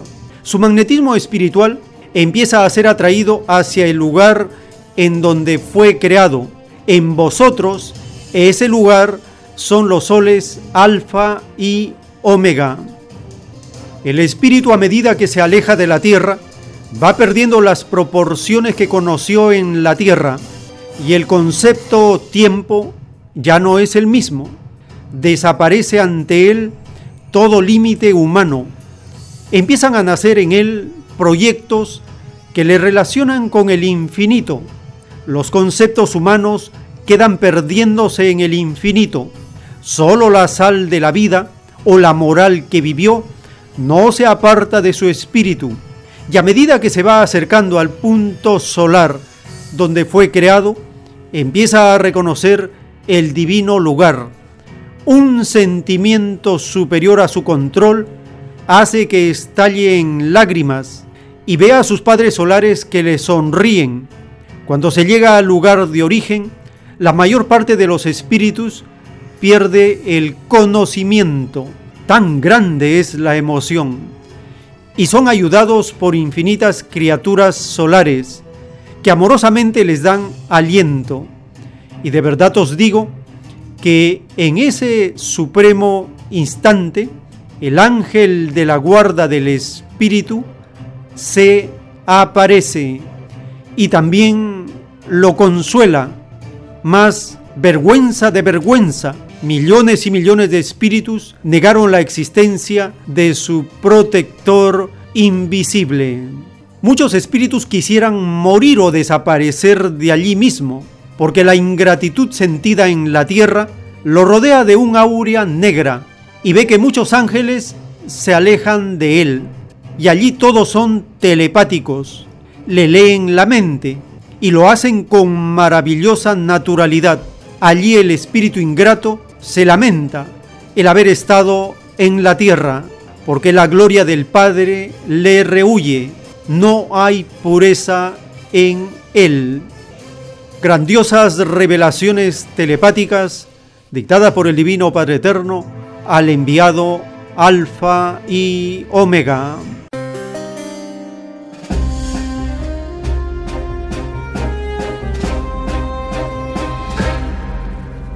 Estamos conociendo en esta divina revelación qué hay más allá de la tierra, cómo es la partida de los espíritus, cuáles son las leyes del universo en las cuales vivimos, en las cuales nos desarrollamos. Solo la luz del conocimiento revelado nos puede explicar estas divinas leyes de la vida y de la partida de los espíritus en los microscópicos planetas polvos del universo.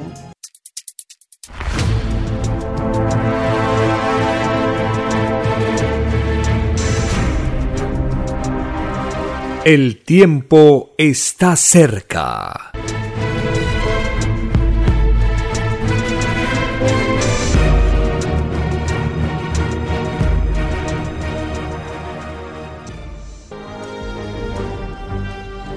Una nueva doctrina con nueva moral, escrita por el enviado Alfa y Omega, se extiende por el mundo. El cambio de costumbres provocará la caída del sistema de vida, de las leyes del oro. La desigualdad, la injusticia, la corrupción y la explotación dejan de serlo cuando todos los seres humanos no las aceptan ni las permiten. Conozca lo que vendrá para aprender a gobernarnos a nosotros mismos. Solo una unidad común y con nueva moral dará paz al mundo. Alfa y Omega. Comparta gratuitamente todos los libros en formato PDF de la página web www.alfayomega.com.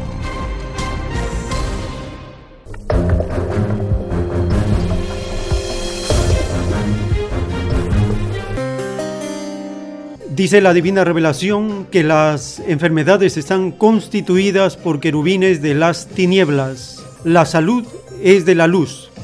La enfermedad lo es de las tinieblas. Mandando magnéticamente a unos, se subordina a otros. Es el microscópico destino de lo que no se ve, pero que se siente. El magnetismo, sea cual fuere su clase, está también compuesto por querubines. Son los querubines magnéticos. Dictado por el Divino Padre Eterno, escrito por el enviado Alfa y Omega.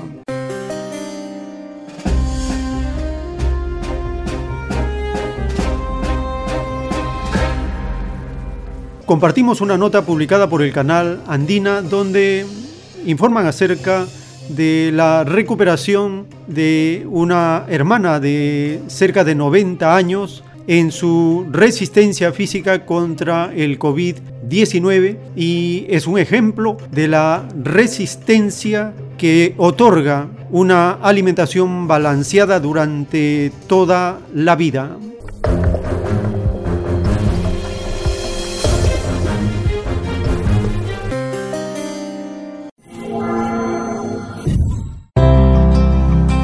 Sale victoriosa del ambiente en el que permaneció 26 días luchando contra el coronavirus.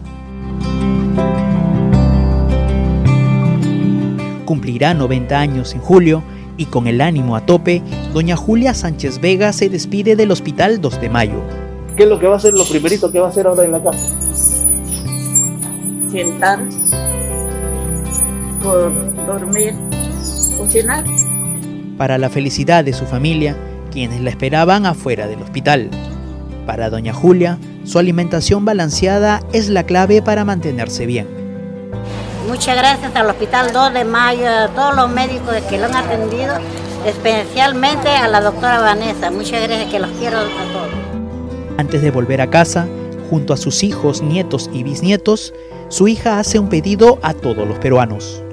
En primer lugar, doy gracias a Dios que mi madre está bien. Le digo a todos que no salgan de su casa. Chao, muchas gracias a usted. Gracias, gracias.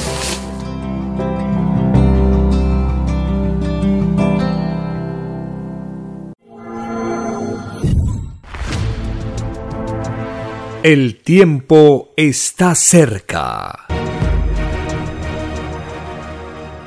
Y también la clase trabajadora en el sector salud se vio recompensada por la alegría al recuperar a una niña de dos años diagnosticada también con el COVID-19. En estas duras pruebas planetarias, la clase trabajadora en el sector salud está allí en primera línea dando su esfuerzo, su sacrificio, su cuota para procurar mantener la vida y recuperar a las personas contagiadas. Hemos compartido el caso de una hermana de cerca de 90 años con una alimentación balanceada que le permitió recuperarse. Ahora comprenderemos acerca de la vitalidad de los niños, cómo ellos con su energía y su resistencia también pueden vencer a estos contagios provocados por este microorganismo. El canal de Noticias Andina comparte también esta nota para dar un sentido de lo valioso que significa la resistencia de los seres humanos frente a estos patógenos.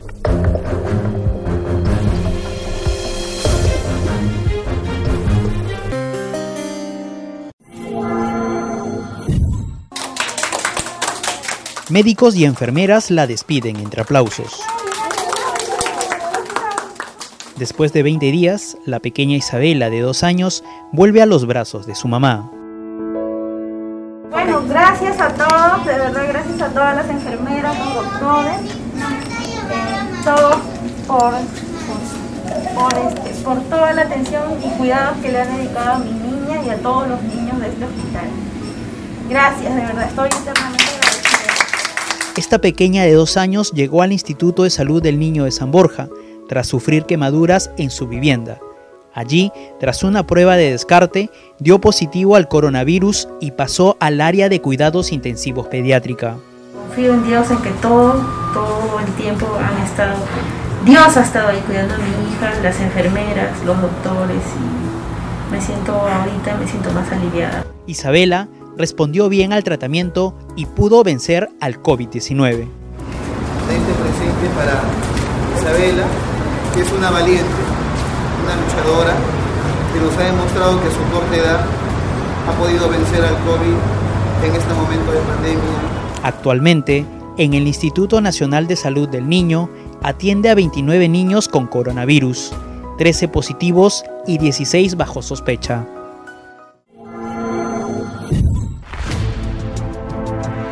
El tiempo está cerca.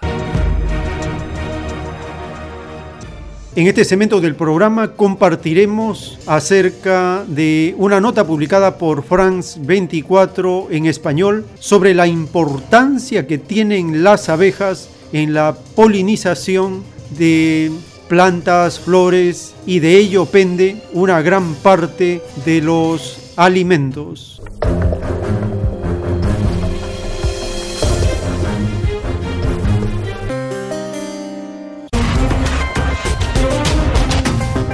Bienvenidos a Medio Ambiente en France 24. Esta semana dedicaremos casi todo el programa a la abeja, uno de los insectos más importantes para la supervivencia humana.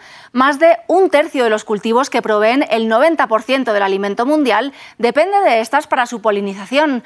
A pesar de que la cantidad de terreno que se usa para cultivar es cada vez mayor, la población de abejas se ve cada año más afectada por diversos aspectos, entre ellos el uso masivo de pesticidas en la agricultura, la pérdida de hábitat y la crisis climática. Las abejas, además de polinizar, funcionan como un indicador de salud del medio ambiente. El 20 de mayo se celebra anualmente el Día Mundial de las Abejas, una fecha aprobada por la ONU tras una petición de la pequeña nación europea de Eslovenia, que tiene una alta tradición apícola y que coincide con el nacimiento en 1734 de Anton Jansa, apicultor esloveno y pionero de la apicultura moderna. En Roma está la sede de la Federación Italiana de Apicultura y en la azotea del edificio hay tres colmenas con unas 150.000 abejas. En un estudio hecho durante los dos meses de cuarentena por el brote de COVID-19, se vio que los insectos se han mostrado más activos que de costumbre. La falta de contaminación, tanto atmosférica como acústica, hizo que las abejas pudieran oler flores que estaban hasta a dos kilómetros de distancia, el doble de lo habitual. El aire está más limpio. Las abejas son insectos moleculares que huelen el néctar a kilómetros y pese a la distancia encuentran el camino hacia sus fuentes de comida con facilidad. Además hay una mayor cantidad de flores disponible, hay más biodiversidad de plantas. En Roma, como en otras ciudades, las actividades de manejo de espacios verdes, por ejemplo, se ha detenido. Y esto equivale a una mayor cantidad de flores para los insectos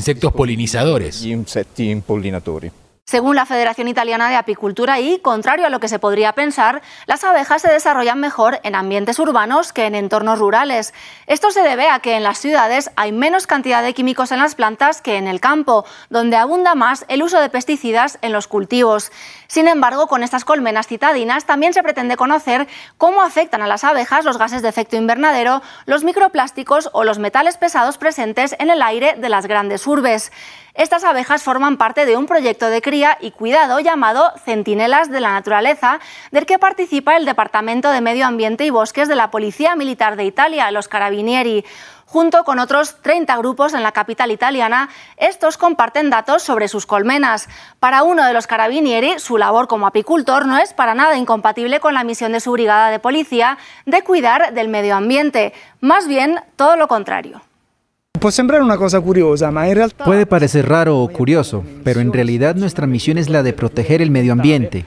Eh, no tener No tener en cuenta a las abejas y otros polinizadores sería ignorar una de las complejidades biológicas fundamentales para nuestro planeta.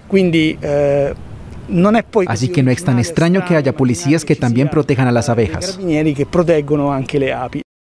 Toda la información que se pudo recolectar durante las semanas de confinamiento en Roma estará disponible en los próximos meses y ayudará a conocer mejor cómo los elementos externos pueden afectar al comportamiento de las abejas, así como a la calidad de la miel que producen.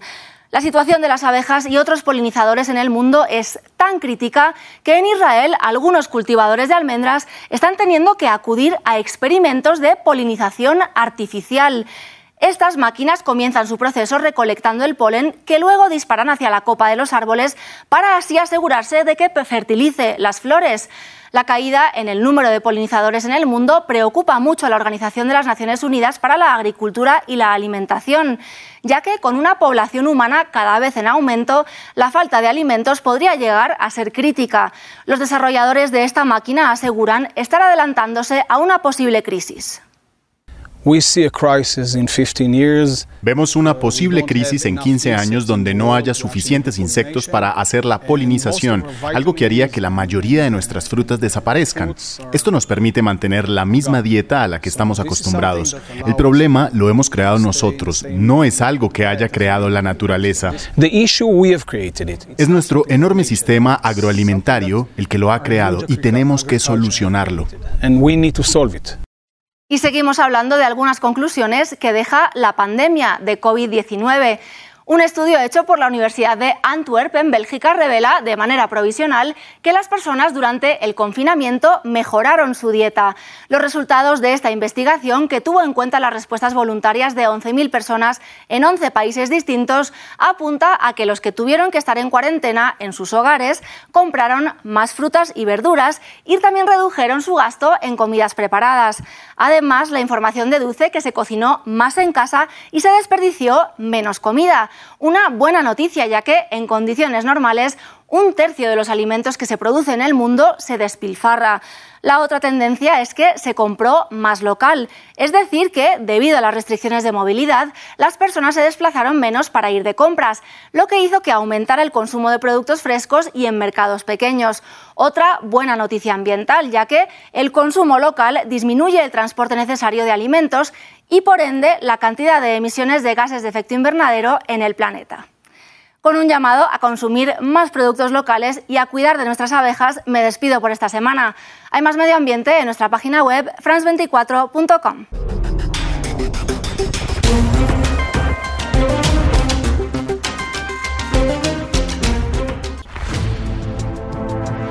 El tiempo está cerca.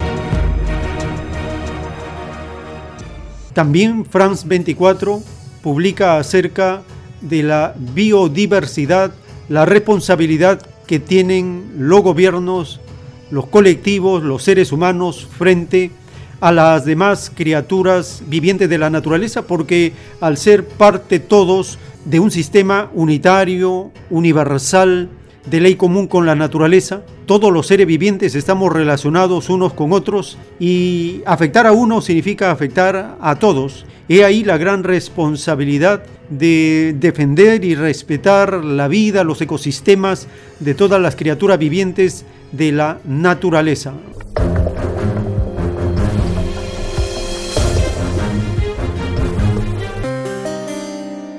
Esto es un árbol NIM y estos ambientalistas en Kenia creen que tiene la respuesta a un gran problema, las langostas. El este de África sufrió una plaga de estos insectos a inicios de año, la peor en décadas. Y hay estudios que muestran que el árbol NIM inhibe la reproducción de estos animales que dañan los cultivos. Es un ejemplo perfecto de una solución en la naturaleza, el lema del Día Internacional de la Biodiversidad de este año. ¿Cómo sobrevivimos? ¿Cómo protegemos la naturaleza? Porque es la fuente de nuestras vidas, es nuestro aire, es la fuente de nuestra agua limpia, la fuente de nuestro alimento. Según un reporte de la ONU del año pasado, el impacto de los humanos amenaza muchas especies y arrasa la biodiversidad. Casi la mitad de los mamíferos terrestres en el mundo han perdido grandes porciones de sus hábitats por el calentamiento global. Las jirafas no son una excepción. Ya se han extinguido en siete países subsaharianos. Hemos visto patrones climáticos erráticos y es muy importante porque cuando hay periodos largos de lluvia se corta el acceso de los animales a muchas zonas, mientras que durante las sequías las plantas mueren y eso obliga a los animales a comer plantas que normalmente no consumen. La investigación de la ONU dice que la extinción es una amenaza para un millón de especies de plantas y animales. Para evitarlo, además de enfrentar el cambio climático, también debemos cambiar cómo cultivamos, cómo producimos energía, construimos y gestionamos los residuos. El tiempo está cerca. En un párrafo de los rollos del Cordero de Dios está escrito, el todo sobre el todo pidió a Dios la solidaridad en todo lo existente. Esto significa que todo culpable, por cuya causa surgió el extraño libertinaje, con extraña división, los tales tienen que enfrentar la solidaridad universal en el divino juicio de Dios. La solidaridad es del reino de los cielos. La división y el libertinaje no son del reino de los cielos, son extraños al reino y los autores de leyes que incluían costumbres extrañas no vuelven a entrar al reino de los cielos, ni ellos ni sus imitadores. El que contribuyó con su manera de ser a que la división se expandiera, cómplice es de los que no entran al reino de los cielos. La prueba de la vida consistía en no violar la ley de Dios ni permitir que otros la violaran. Dictado por el Divino Padre Eterno, escrito por el enviado Alfa y Omega.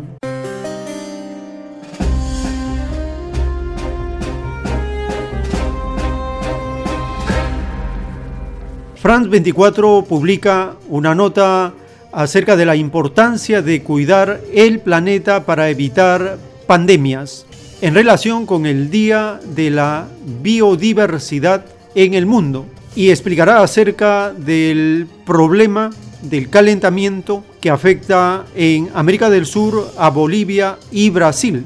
Compartimos esta nota para conocer el nivel de responsabilidad que tienen las costumbres de los seres humanos frente al medio ambiente y esto tiene que cambiar porque la solidaridad universal debe ser una norma que guíe también el comportamiento en la nueva costumbre de los seres humanos. No puede haber una nación que se considere aislada del resto de las demás, porque lo que ocurre en una parte del planeta afecta a todos los seres de este mundo.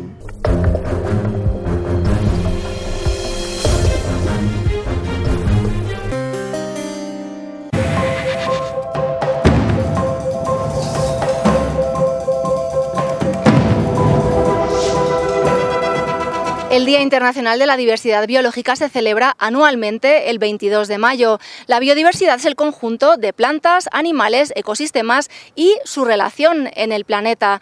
Este año, más que nunca, cabe recordar que la salud de la naturaleza y la salud humana están totalmente interrelacionadas. La destrucción de hábitats deja cada vez menos espacio para la vida silvestre y esto a su vez hace que los animales se acerquen más y más a zonas pobladas. Estas nuevas interacciones unidas al comercio y consumo ilegal de vida silvestre hacen cada vez más probable que virus como el causante de la actual pandemia de COVID-19 salten de animales a humanos. Según la ONU, dos de las infecciones que conocemos en el momento y que cada vez son más comunes provienen de animales silvestres, así que la protección de su hábitat natural es esencial para la supervivencia tanto de estos como de los seres humanos, porque, tal y como lo dijo la epidemióloga de la Universidad de California Davis, Christine Johnson, nosotros los humanos somos la especie dominante del planeta, pero al final será la naturaleza la que determine cuánto tiempo podremos coexistir.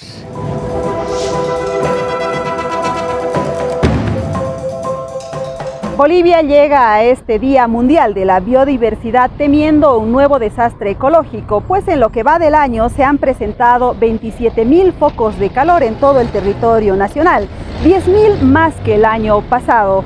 El año pasado hay que recordar que se ha presentado un desastre realmente de grandes dimensiones porque se han quemado 5.2 millones de hectáreas en la Amazonía y en la Chiquitanía boliviana.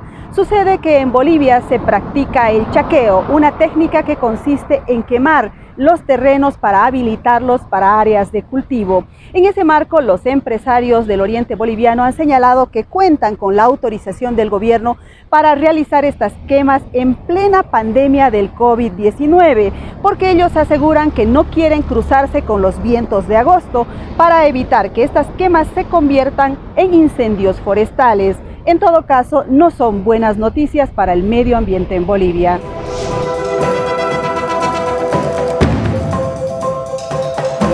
La deforestación en la Amazonía brasileña aumentó un 63% en los primeros cuatro meses del año y los expertos advierten de que esta es la principal causa de pérdida de la biodiversidad. Además, este binomio de deforestación y destrucción de la biodiversidad podría originar en un futuro próximo nuevas pandemias precisamente aquí en Brasil.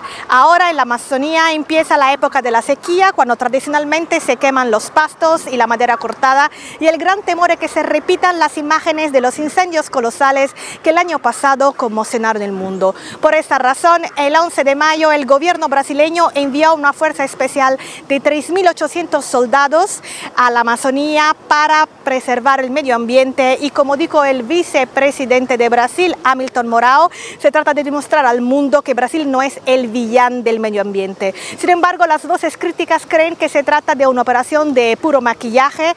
La operación va a durar tan solo hasta el 10 de junio y el propio vicepresidente ha advertido de que la función primigenia del ejército no es luchar contra la deforestación y que es una operación que tiene principio y fin.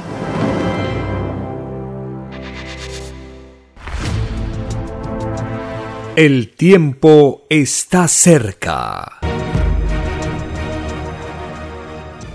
En un párrafo de los rollos del Cordero de Dios está escrito, el amor siendo universal posee también infinitas jerarquías. Según el divino verbo que se posee, así es la divina jerarquía del amor. A mayor poder de verbo, mayor es la identificación del amor con el universo. El amor egoísta se encierra dentro de sí mismo. Esta clase de amor está aún ocupado en sus propias pasiones y no tiene poder de ciencia para irradiar hacia los que les rodean. Sienten solo para sí mismo y no planifica para otros. De aquí nace la extraña indiferencia hacia lo que podría estar sucediendo en otros remotísimos lugares del universo. Hay que salir de sí mismo para comprenderlo.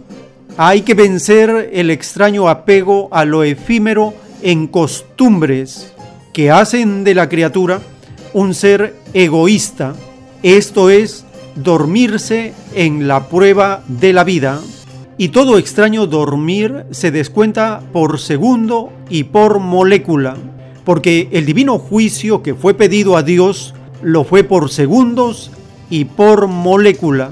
Esto significa que todo tiempo perdido en la prueba de la vida tiene un descuento por segundos y fue un infinito puntaje que se perdió el espíritu con el cual podría haber entrado al reino de los cielos. Dictado por el Divino Padre Eterno, escrito por el enviado Alfa y Omega.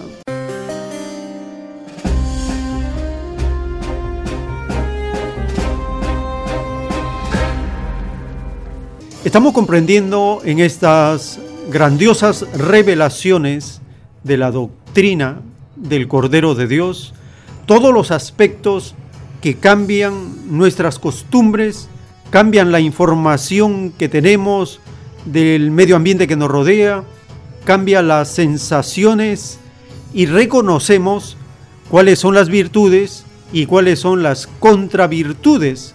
Este cambio de costumbres se hace con conocimiento de causa, con ciencia, con doctrina, con filosofía. No es solamente una sensación de cambiar, sino con fundamento. El fundamento de las escrituras y el fundamento de la doctrina del Cordero de Dios permiten tener una concepción unitaria, universal, común acerca de la vida, la sociedad, el universo. El cambio de costumbres significa que aquello que no relacionaba al todo, al universo, tiene que ser desechado porque eso incluye un egoísmo, un límite, incluye una sensación de indiferencia hacia lo que puede estar ocurriendo en el mismo planeta y en lugares del universo. Esta extraña sensación de límite, de separación que hemos heredado como una costumbre del sistema de vida capitalista tiene que ser cambiada, abolida, desechada de nuestro propio ser, porque en ello está la causa de perpetuar nuestro alejamiento del reino de los cielos y de perder un puntaje de luz tan inmenso que sería suficiente, dice la revelación, para poder volver a entrar al reino de los cielos. Si esto no ha ocurrido, es porque nos han mantenido en el nivel bajo de la pirámide, que significa vivir arrastrándonos en las pasiones, en las sensaciones bajas que nos ocupan el tiempo en cosas que no elevan nuestra espiritualidad, no nos dan la fortaleza moral para poder resistir las pruebas duras de la vida y nuestra vida se desperdicia, se deja fluir, se deja que los segundos y las moléculas vayan teniendo un destino que no es de luz, sino de la limitación, de la indiferencia, de la división propia, de un mundo que cayó ante los mandamientos del Divino Padre. Para que esto no ocurra, tenemos que cambiar nuestras costumbres.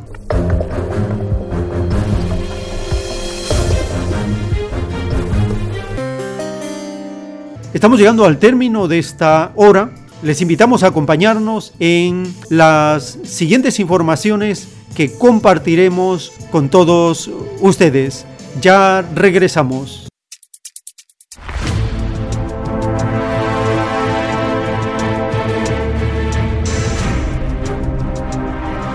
El tiempo está cerca.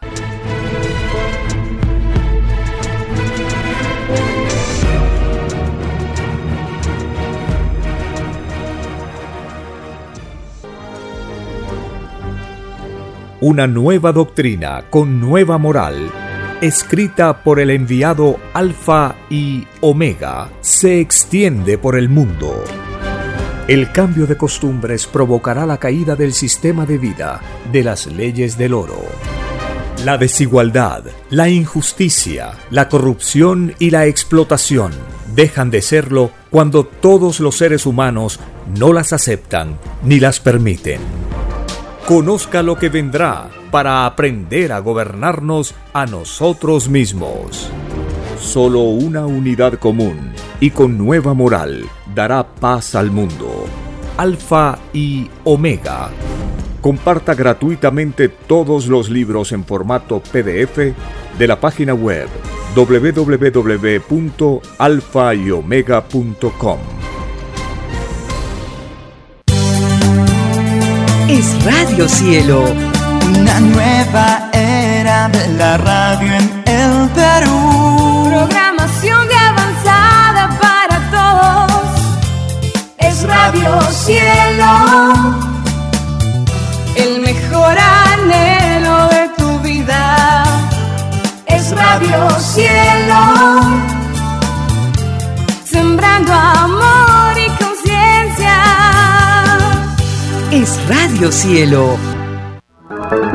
Ahora, tu radio favorita, Cielo, llega a todo el mundo. Visítanos e interactúa con todos tus conductores de la variedad de programas que ofrece tu radio Cielo. Radio Cielo en la red. Ingresa a la www.radiocielo.com.pe y desde tu teléfono móvil, interactúa con nosotros.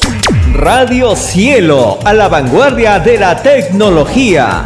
Te- tecnología. Ci- Cielo.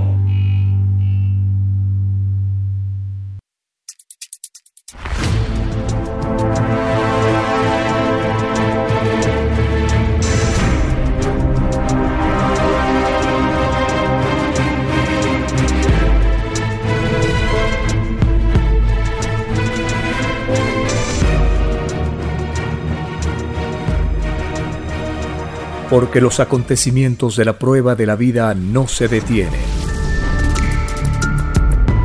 Porque todo tiene un principio, un desarrollo y un fin. Estamos compartiendo. El tiempo está cerca. Una gran oportunidad para cambiar nuestros destinos y la vida. El cambio de costumbres provocará la caída del sistema de vida, de las leyes del oro. Los acontecimientos le salen al encuentro a las criaturas. Una nueva revelación, escrita por Alfa y Omega, se extiende por el mundo. Ciencia celeste, nueva moral, filosofía común, justicia divina. El tiempo está cerca.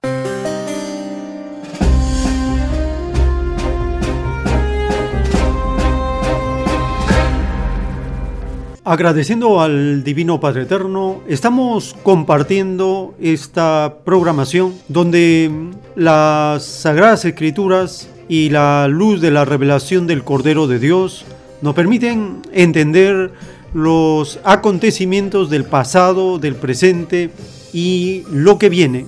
En las Sagradas Escrituras se encuentra esa promesa del Divino Padre que conduciría a una tierra que emana leche y miel. La divina revelación de la ciencia celeste en un párrafo de los rollos dice, Nadie es menos ante mí. Para el Señor no existen animales, existen hijos. Sí, Hijo Divino, así es y así será por los siglos de los siglos. Es por eso, Hijo primogénito, que maldecirán a sus propios padres, los creerán culpables de sus desdichas, los acusarán por el indebido camino que los guiaron, partiendo por el propio modo de vida. Deberán limpiar sus cuerpos, bebiendo la divina leche y probando la divina miel, pues escrito está que del rebaño descarriado surgirá un nuevo mundo, del cual manará leche y miel. Sí, Hijo Divino, así es, todos deben ser vegetarianos, pues todo aquel que se alimenta con la propia carne de sus propios hermanos no entra al reino de los cielos, pues por su culpa corrió sangre inocente. Por lo tanto, avisados estáis, hijos de la tierra, nada de alimentos en que corra sangre, pues así también seréis juzgados por vuestro Padre Jehová. Conversaciones telepáticas del Divino Padre Eterno con el enviado Alfa y Omega.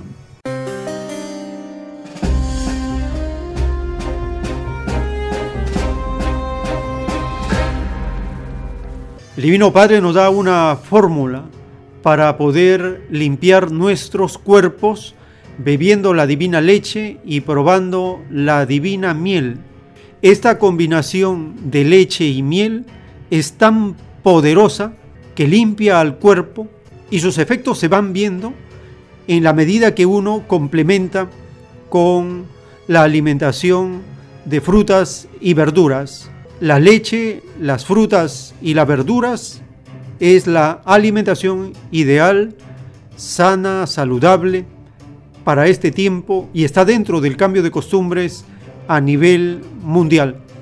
Hemos compartido en la hora anterior esta información acerca de las abejas y cómo ellas, siendo unas obreritas del Señor, trabajan y trabajan sin medir quién se aprovechará de su fruto, la miel. La ley común está en ellas y trabajan para proveer de un alimento y de un medicamento tan formidable para los seres vivientes como es la miel.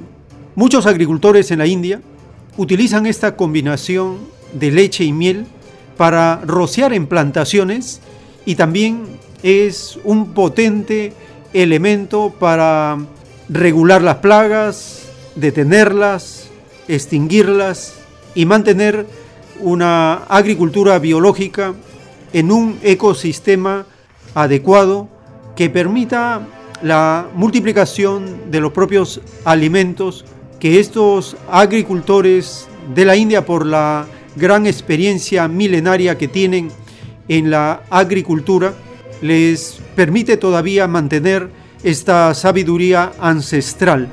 También es muy conocido como la canela es otro poderoso elemento que extingue plagas que perjudican los cultivos. Como dice las Sagradas Escrituras, el Divino Padre ha hecho en la naturaleza todo tipo de plantas, de frutos, de alimentos que son muy útiles y beneficiosos para la salud de todos los seres vivos. El cambio de costumbres en la humanidad significa volver al camino que se abandonó, volver al camino del cual fuimos sacados por la fuerza, por espíritu como lo menciona la revelación, que todavía no pueden vencer sus extrañas sensaciones, que los llevan todavía al plano del polvo, de la base de la pirámide, en la cual los seres humanos se arrastran por el polvo de la tierra y no levantan cabeza, no elevan su propia espiritualidad hacia las leyes vivientes de la creación del Padre Eterno.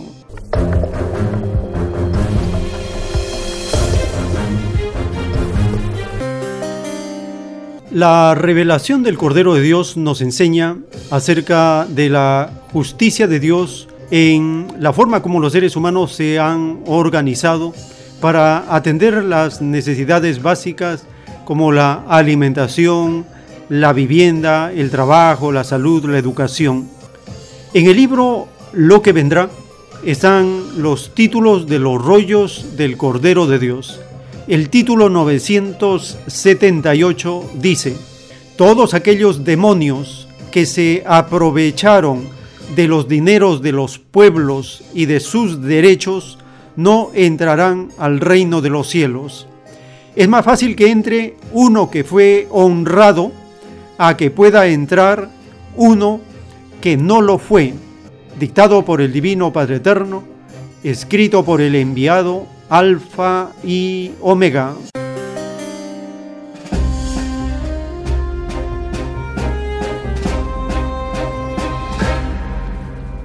El Divino Creador juzga a todos los que se aprovecharon de los dineros de los pueblos y de sus derechos.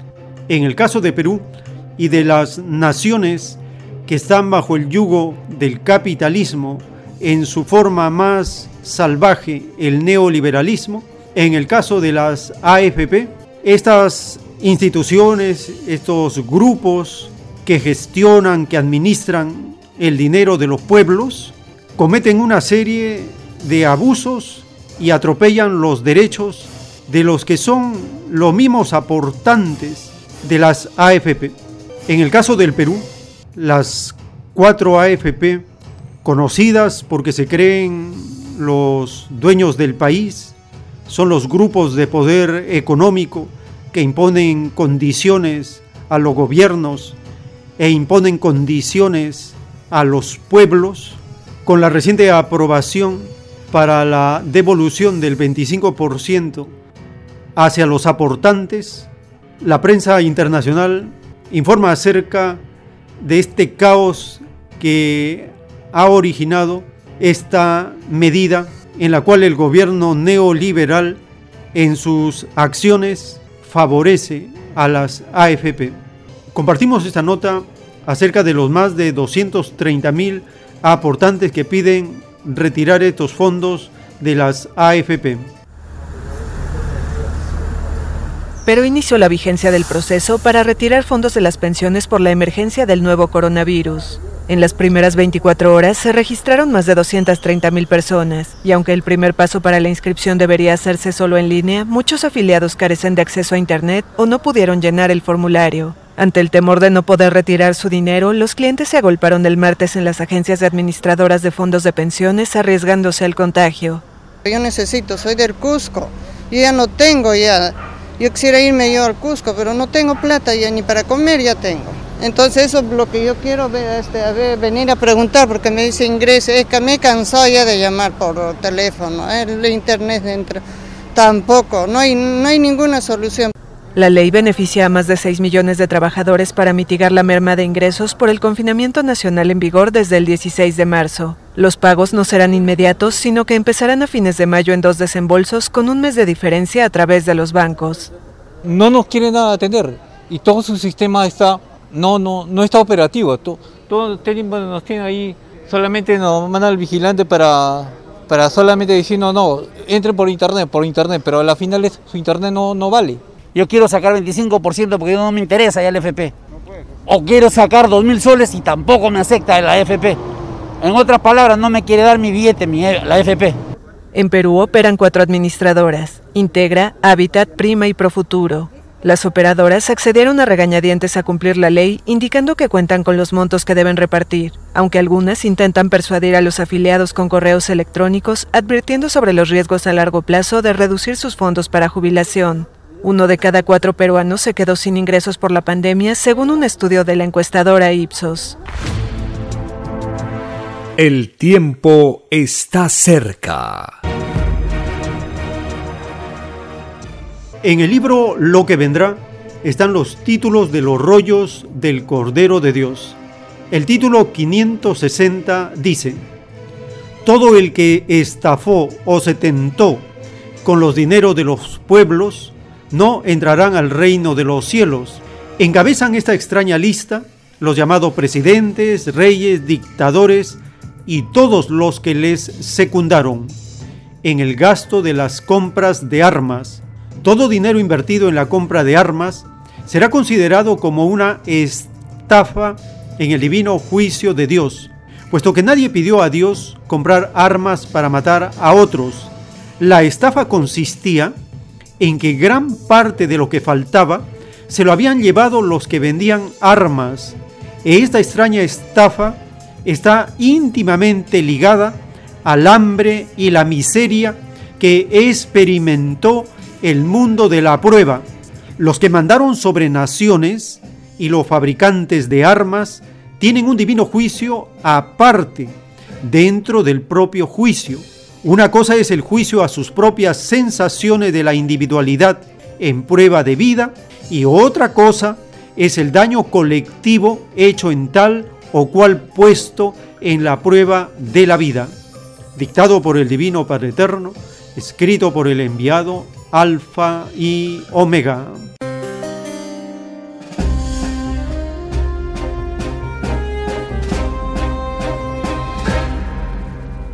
Esta divina justicia de los que se tientan con los dineros de los pueblos abarca a las determinaciones de los gobiernos para destinar este dinero que corresponde a toda la población y favorecer a los grupos de poder económico. En el caso del Perú, por ejemplo, las llamadas grandes empresas son las más grandes deudoras al Estado y la extraña institución de la SUNAT no les cobra ni un sol. Es el caso, por ejemplo, de la Telefónica, que tiene una deuda tributaria muy cuantiosa. Asimismo, Claro, Latam, Plus Petrol, Cerro Verde, Doerran, Buenaventura, Barrick, la Sauder Copper, Antapacay, Interbank, Scotiabank, Luz del Sur, Universidad Dallas Peruanas, Bacus, Odebrecht, entre otras, que son los grandes deudores al Estado peruano. Y la SUNAT tiene ahí una actitud complaciente que deja pasar, sin embargo, se pone muy implacable con los pequeños locales, bodegas, librerías, pequeños establecimientos, se vuelve implacable. Pero a estos grandes deudores tributarios no hace todo lo posible por cobrar esta cuantiosa deuda. Eso también encaja dentro de la estafa de los dineros de los pueblos que hacen los extraños gobernantes, cuyos ministros de Economía, como se ha demostrado, siempre son los empleados claves de los grupos de poder económico en cada nación.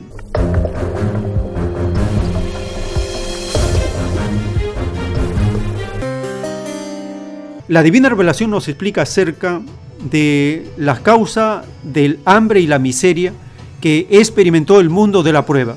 Está ligado a la compra de armas, está ligada a la estafa de los dineros de los pueblos que los gobiernos hacen en contra de su mismo pueblo. Está ligada a los abusos que cometen las instituciones como la banca, las AFP, las mineras, los grandes consorcios internacionales, y también los locales, todos ellos constituyen ese pequeño grupo que se llama país y que está separado de la nación. Y ese grupo que se llama país, esa minoría del 1 o 2% en cada nación, para ellos esta pandemia mundial no va a afectar, según ellos, su modelo económico neoliberal. Sin embargo, las costumbres del planeta no pueden resistir o sostener a este sistema de vida extiende el hambre y la miseria. Sobre este tema, las siguientes informaciones dan cuenta de la inseguridad alimentaria que están padeciendo las naciones. Empezaremos con el caso de Chile. La prensa internacional publica una nota referida a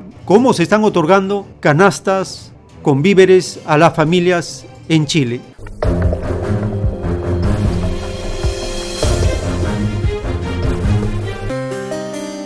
Comenzamos nuestro informativo con América Latina. La Organización Mundial de la Salud advierte que Sudamérica podría convertirse en el nuevo epicentro de la pandemia del coronavirus. Desde el organismo apuntan que Brasil es la nación más preocupante al sobrepasar los 300.000 contagiados. Pamela Kivek nos amplía en directo el panorama de la región. ¿Qué tal, Pamela? Cuéntanos las novedades de la lucha contra el coronavirus en la región. Hola Fernando, qué gusto saludarte. En Chile, el presidente Sebastián Piñera anunció la entrega de 2,5 millones de cajas con productos básicos entre alimentos no perecederos y enseres de limpieza con el objetivo de apoyar al sector menos favorecido del país. Así lo expresó su mandatario. Escuchemos. Hoy damos inicio a la distribución de las canastas de alimentos en las comunas de Santiago, Quinta Normal y Estación Central. Pero eso es solo el comienzo. Cabe destacar que el ministro Sichel tuvo que hacer la aclaración de que esta ayuda beneficiará al 70% del 40% más pobre de la sociedad chilena. Mientras tanto, en Bolivia se ha suspendido la sesión de la Asamblea Legislativa Plurinacional por falta de quórum. En esta reunión se iba a tratar el tema de la conformación de comisiones especiales mixtas que serían las encargadas de investigar todo lo relacionado con la compra de respiradores con un presunto sobreprecio y además del manejo irregular de empresas públicas del Estado.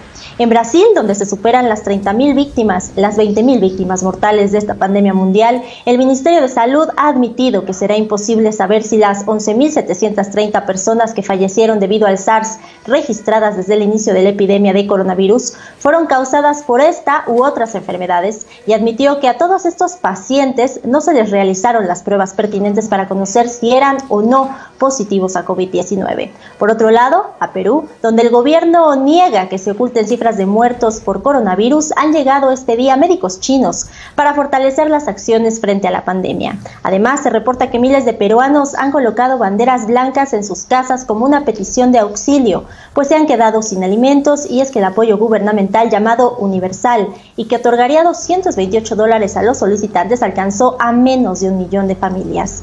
Y en Uruguay, tras la exitosa evolución del coronavirus, se ha dado el anuncio presidencial del reinicio de las clases presenciales en todos los niveles educativos a partir del mes de junio, mismo que será gradual y voluntario y que será en tres etapas. Por último, en México, quien ocupa ya el tercer lugar en el continente americano con más víctimas mortales por el coronavirus, solo por debajo de Estados Unidos y de Brasil, el presidente Andrés Manuel López Obrador dijo que el gobierno federal está atendiendo la pandemia y que a pesar del sufrimiento y los fallecimientos se ha podido evitar un desbordamiento. Agregó que la situación de la República no es la misma que la de otras naciones, por ejemplo, a nivel poblacional, razón por la cual, aseguró, era de mal gusto la comparación. Lo que es una realidad es que en los últimos dos días se han reportado más de 400 fallecimientos cada 24 horas en el país, cifra que, por cierto, es récord frente a esta pandemia. Así pues, la información más relevante en México y en algunas naciones de América Latina frente a la pandemia del coronavirus. El tiempo está cerca. De acuerdo a la divina revelación, el sistema de vida sustentado en la fuerza es la causa de la estafa a los pueblos y es la causa del hambre y la miseria. La inseguridad alimentaria, la falta de soberanía alimentaria que padece Estados Unidos, tiene su causa en ser la primera nación del planeta en fabricar y vender armas. La nota que compartimos está referida a la inseguridad alimentaria en la que era considerada la nación más rica de la Tierra y ahora es un imperio tan miedoso, tan asustadizo, que cualquier cosa le hace sobresaltar. Y en este estrés del decadente imperio norteamericano, cualquier locura, cualquier desesperación son capaces de hacer sus extraños gobernantes.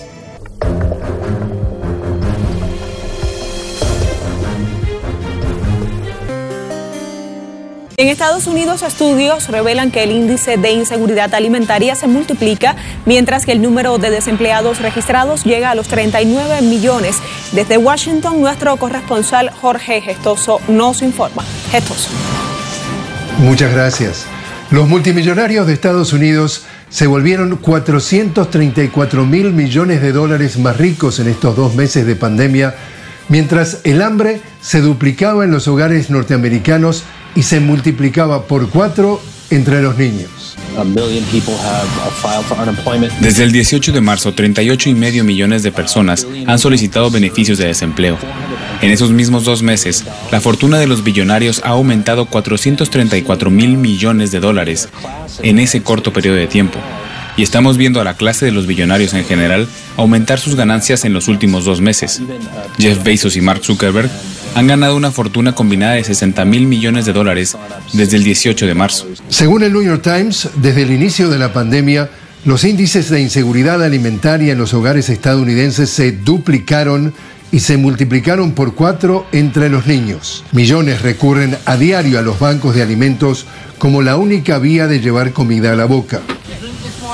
Y mientras oficialmente hay casi 39 millones de desempleados, pero extraoficialmente, según el IPS, cerca de 50 millones, el líder republicano del Senado, Mitch McConnell, dijo que se opone a extender los beneficios por desempleo que expiran en julio, argumentando que desincentiva a muchos de regresar a sus trabajos.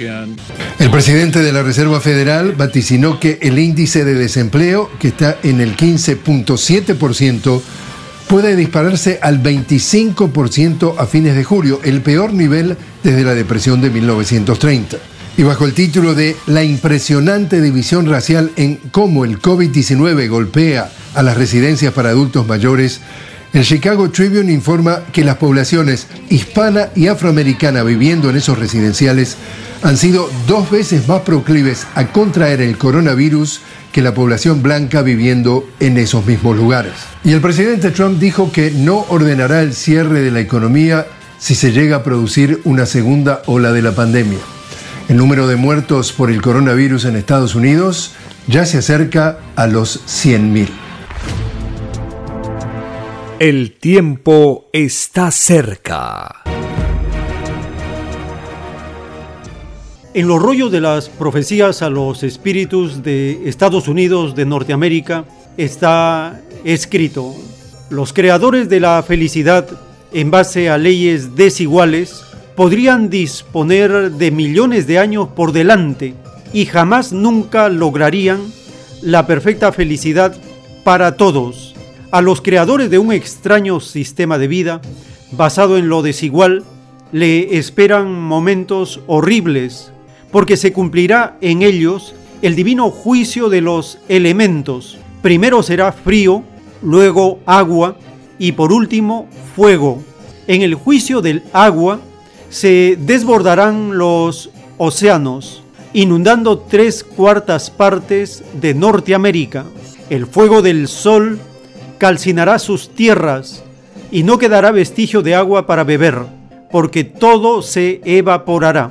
Los elementos destruirán en pocos minutos lo que costó años y siglos de trabajo.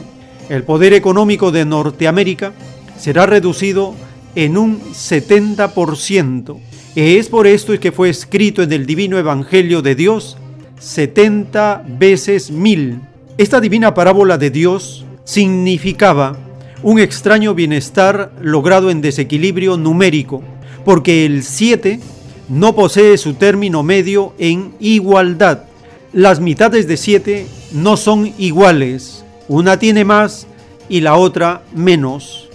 Profecía dictada por el Divino Padre Eterno al enviado Alfa y Omega hacia 1977.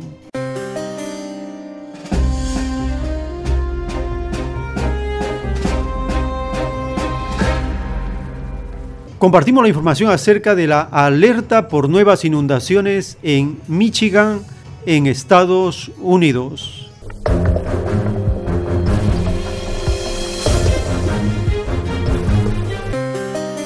En Michigan, donde 10.000 personas han sido evacuadas por las inundaciones provocadas por las fuertes lluvias de los últimos días, continúan en alerta. El Servicio Nacional Meteorológico de Estados Unidos ha advertido de que en las próximas horas habrá inundaciones en la cuenca del río Grant con una subida del agua de más de 5 metros. También se inundarán casas en las zonas de Abrigator Trail y Willow Drive, todas ellas en Comstock Park.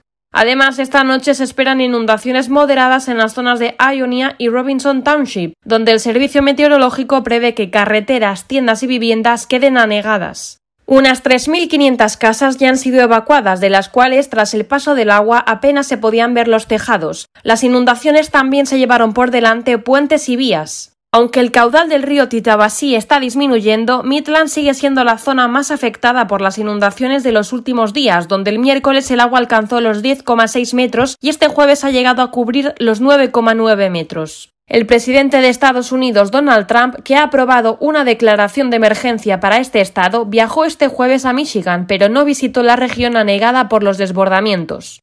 Estas inundaciones, nunca vistas en 500 años, se producen en medio de la crisis sanitaria del coronavirus, en un estado en el que la pandemia ha azotado con más fuerza, dejando más de 53.500 casos detectados y 5.129 muertos.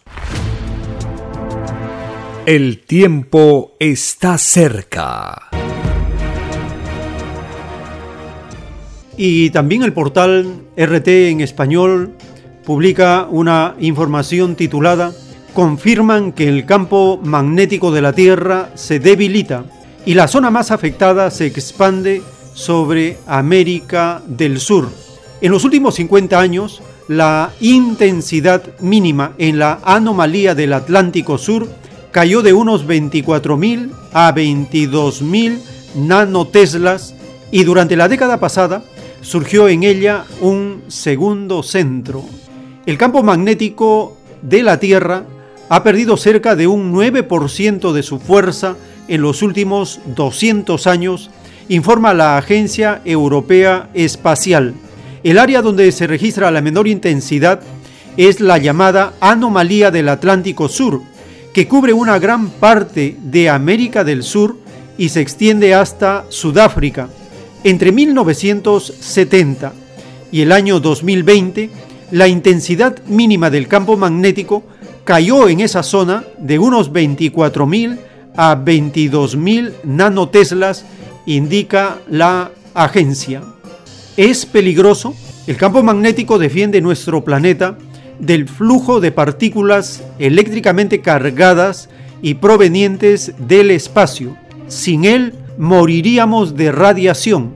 Así, un estudio de 2019 estimó que hace 565 millones de años la magnetosfera estuvo a punto de desaparecer, lo que pudo resultar de la extinción de la vida en la Tierra. Dada la importancia de este fenómeno rodeado de enigmas, la agencia señala que seguirán estudiándolo. El tiempo está cerca.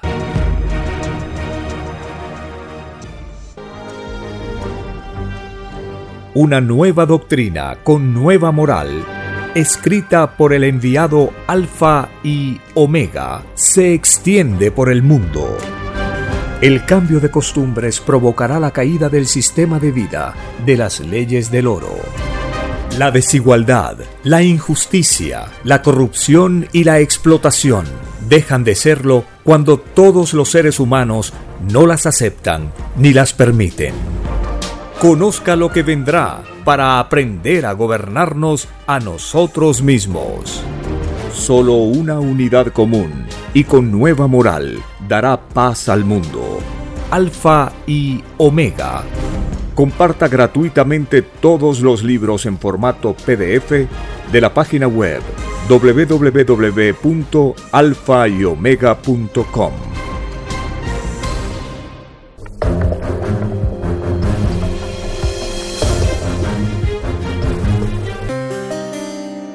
En el libro Lo que vendrá están los títulos de los rollos del Cordero de Dios. El título 3216 dice, En la prueba de la vida, casi todos rehuyeron el esfuerzo.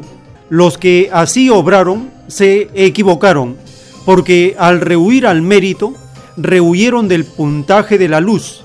Sin esfuerzo en las cosas, no hay divino premio, porque se había enseñado que había que ganarse el pan con el sudor de la frente. El ganarse el pan significaba la perfección, porque sin el alimento de la perfección, el espíritu no progresa. Y mientras mayormente se rehuyó el esfuerzo por hacer las cosas, menor es el premio a recibir. Los que rehuyeron a su propio esfuerzo no quisieron comprender a Dios, porque la comprensión hacia el eterno se medirá por el grado de esfuerzo que cada uno realizó en la prueba de la vida en el divino juicio de Dios. Dictado por escritura telepática por el Divino Padre Eterno, escrito por el enviado Alfa y Omega.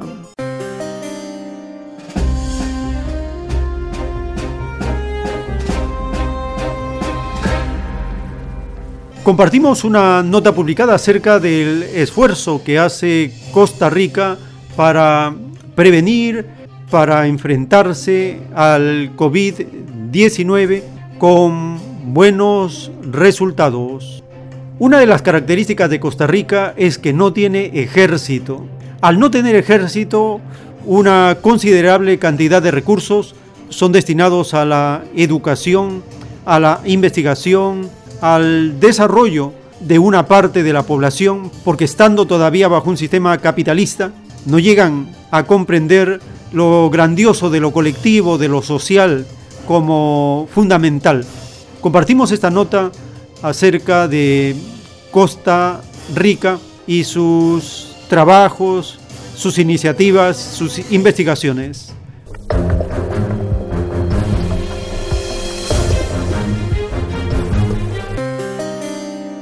Costa Rica ha logrado mantener controlada la propagación del nuevo coronavirus con una baja tasa de letalidad. Pero igual el país se prepara para una posible explosión de contagios que aumente la demanda de insumos médicos.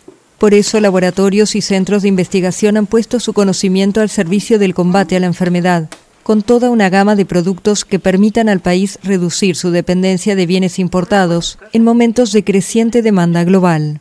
Por ejemplo, la Universidad de Costa Rica y el Instituto Tecnológico de Costa Rica desarrollaron prototipos de ventiladores para el sistema de salud. Actualmente están en fase de pruebas finales. También se trabaja en la fabricación de hisopos elaborados con resina para tomar las muestras en las pruebas de contagio de COVID-19. El objetivo principal es poder tener eh, producción local de hisopos, ya que escasean a nivel mundial, y poder este, tal vez en algún punto, si es necesario, hacer pruebas masivas de COVID para poder reactivar la economía, eh, poder reintroducir gente a sus trabajos. La universidad avanza en el desarrollo del proyecto, que ya planea expandir en asociación con privados. La empresa privada ha colaborado con su interés en escalar esta producción a ya niveles industriales. Entonces, tanto la producción como el empacado y el esterilizado sí se utilizan o sí se requieren en cantidades ya, digamos, de miles o de cientos de miles. Un grupo de estudiantes e investigadores trabaja también en la producción de mascarillas de protección para el personal de la salud. Unieron esfuerzos de varias facultades para fabricarlas con impresoras 3D de la universidad. Este dispositivo permite dispersar lo que son las gotas o el aerosol solo dentro del dispositivo, disminuyendo el riesgo de la transmisión entre el personal de salud. Y la biotecnología también quiere contribuir. En este laboratorio desarrollan semillas mejoradas para plantas de exportación. Y lo que buscamos con esto es ayudarles a los productores nacionales a eh, recuperarse eh, después de la crisis que vamos a estar enfrentando con esta pandemia. Desde la década del 90, Costa Rica se convirtió en un pequeño hub de alta tecnología, con cerca de 250 empresas del sector. El tiempo está cerca. En el libro Lo que vendrá está escrito el título 3447. En la prueba de la vida existió el esfuerzo en las más variadas cosas. El que hizo esfuerzos ganó puntaje de luz de esfuerzo. El que no lo hizo, nada ganó. Y todo esfuerzo es premiado por segundos, correspondiendo a cada segundo una futura existencia de luz es más fácil que vuelvan a conocer otro planeta, igual que la Tierra, los que hicieron esfuerzos en la prueba de la vida, pedida a Dios, a que vuelvan a conocer los que ningún esfuerzo realizaron. Dictado por el Divino Padre Eterno, escrito por el enviado Alfa y Omega.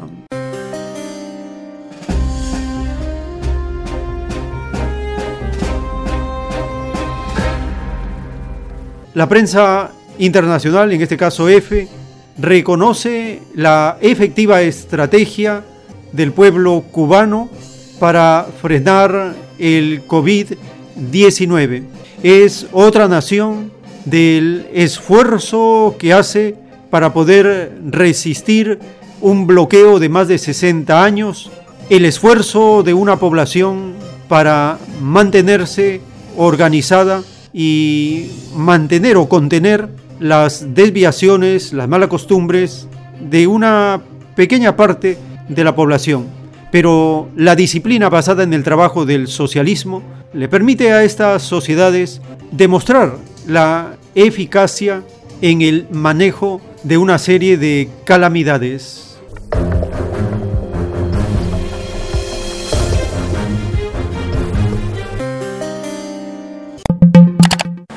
Cuba cumplió el jueves 21 de mayo una semana sin muertos por SARS-CoV-2.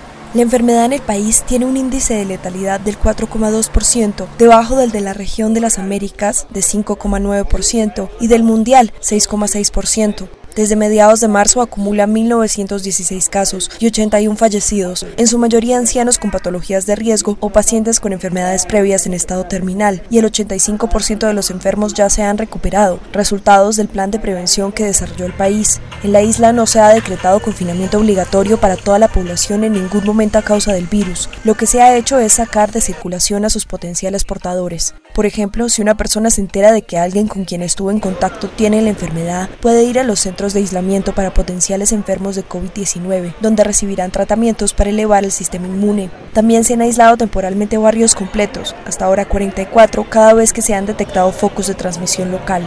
Miles de estudiantes de medicina han salido a las calles a buscar puerta a puerta al virus, informando al sistema primario de salud sobre aquellas personas que manifestaron síntomas de enfermedad respiratoria para darle seguimiento. A día de hoy hay hospitalizadas 202 personas positivas a la COVID-19 y otras 669 potenciales portadoras, además de 1.790 bajo vigilancia domiciliaria. El aislamiento obligatorio en centros a las afueras de las ciudades también se aplica al goteo de personas que llegan en vuelos de repatriación, los únicos que aterrizan en el país desde hace casi dos meses. En Cuba el mayor riesgo de contagio siguen siendo las colas y aglomeraciones a la entrada de las tiendas. Como muchos otros países, Cuba está investigando una vacuna contra el SARS-CoV-2, sin suerte por ahora, pero ha reforzado el manejo clínico de la enfermedad con casi una veintena de fármacos, la mayoría producidos en Cuba, y así ha logrado prevenir el colapso del sistema hospitalario. El tiempo está cerca. En el libro Lo que vendrá está escrito el título 3641.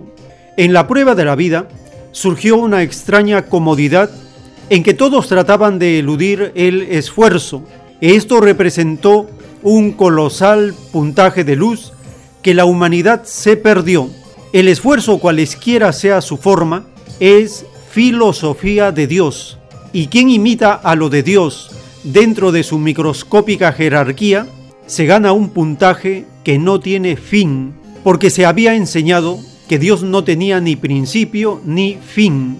En el llorar y crujir de dientes, la humanidad maldecirá la extraña comodidad que le hizo perder un puntaje tal de luz que con ello podría haber entrado al reino de los cielos. Ese llorar del puntaje de luz que pudiendo haberse ganado, no se ganó. Dictado por el Divino Padre Eterno, escrito por el enviado Alfa y Omega.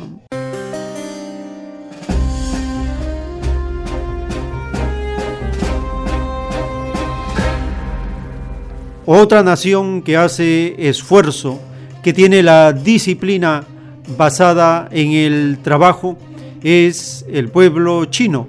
Esta nación que ha pasado durísimas pruebas de todo tipo en el momento presente, en base al trabajo, desarrolla sus proyecciones para hacerle frente a este fenómeno del COVID-19 y esta esperada reunión llamada las dos sesiones de 2020 es observada con atención por el mundo porque en ella se comunican cuál va a ser la planificación económica, la proyección que tiene China frente al desarrollo de los acontecimientos.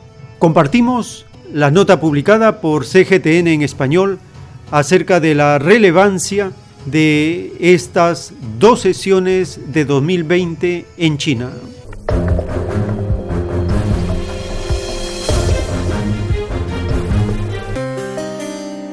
Las dos sesiones pospuestas a causa de la pandemia de COVID-19 se celebrarán a partir del 21 de mayo en la capital china, en Beijing.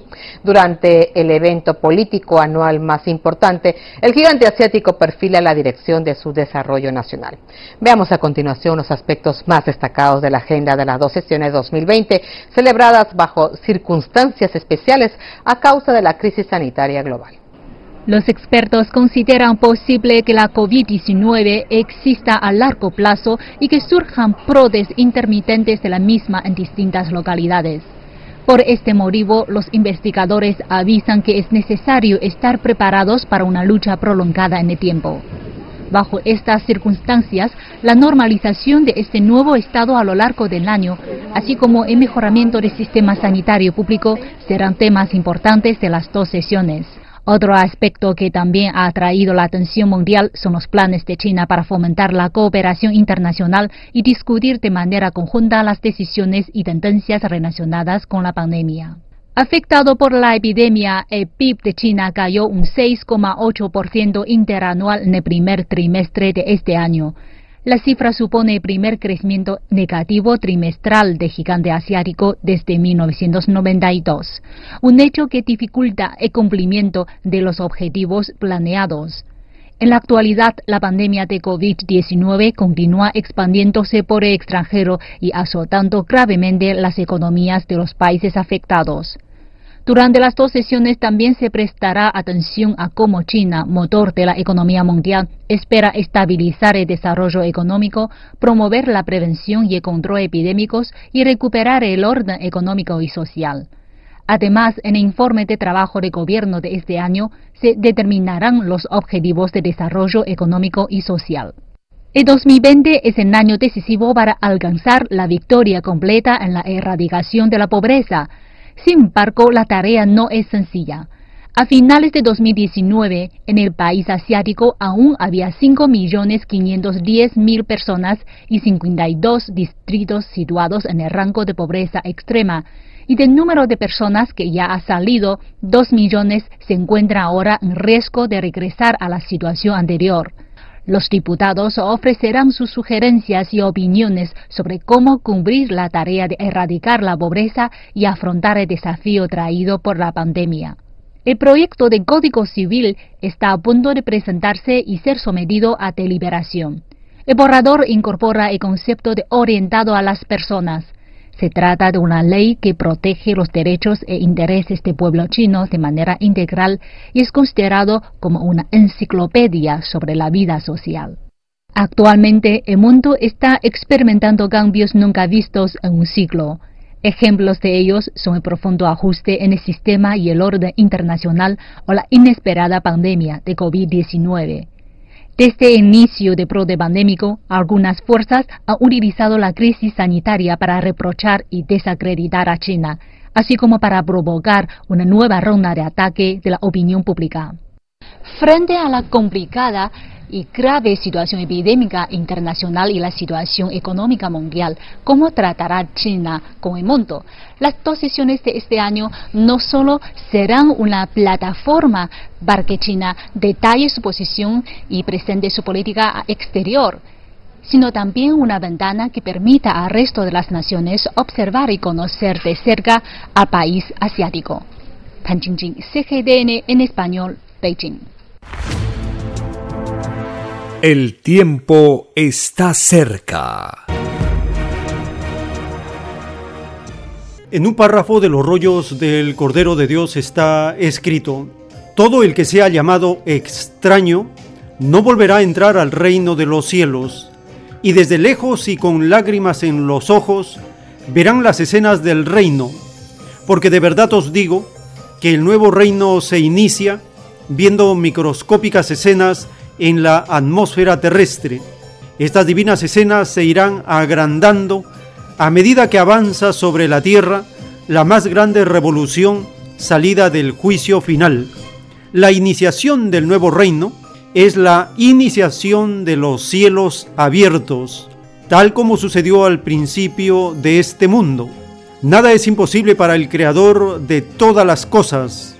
El principio microscópico del reino de los cielos en este planeta es un eterno principio salido de la humildad misma, porque escrito fue que hay que ser chiquitito y humilde para llegar a ser grande en el reino de los cielos.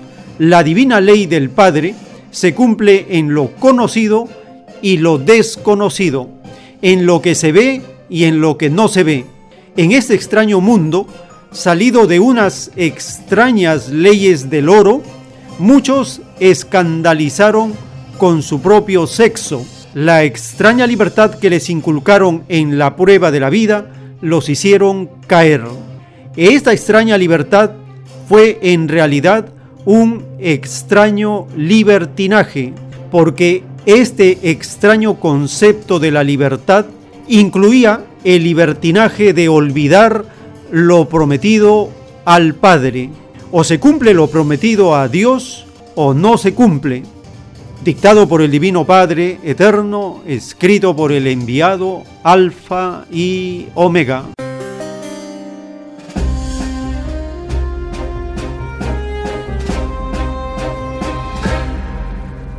La revelación nos explica acerca de la ley de los cielos abiertos, el inicio de esta fascinante era en el planeta Tierra.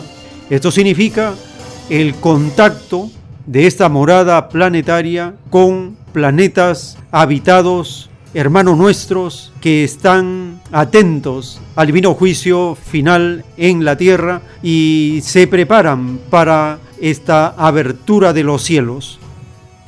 A nivel humano existe un extraño tratado de cielos abiertos donde las potencias tienen sus propios conflictos y Estados Unidos con su dictador acaban de anunciar el retiro del Tratado de Cielos Abiertos culpando a Rusia de violar este acuerdo. France 24 comparte la nota acerca de una retirada más que hace el dictador de Estados Unidos acerca de muchos tratados que tenía con sus socios o sus competidores.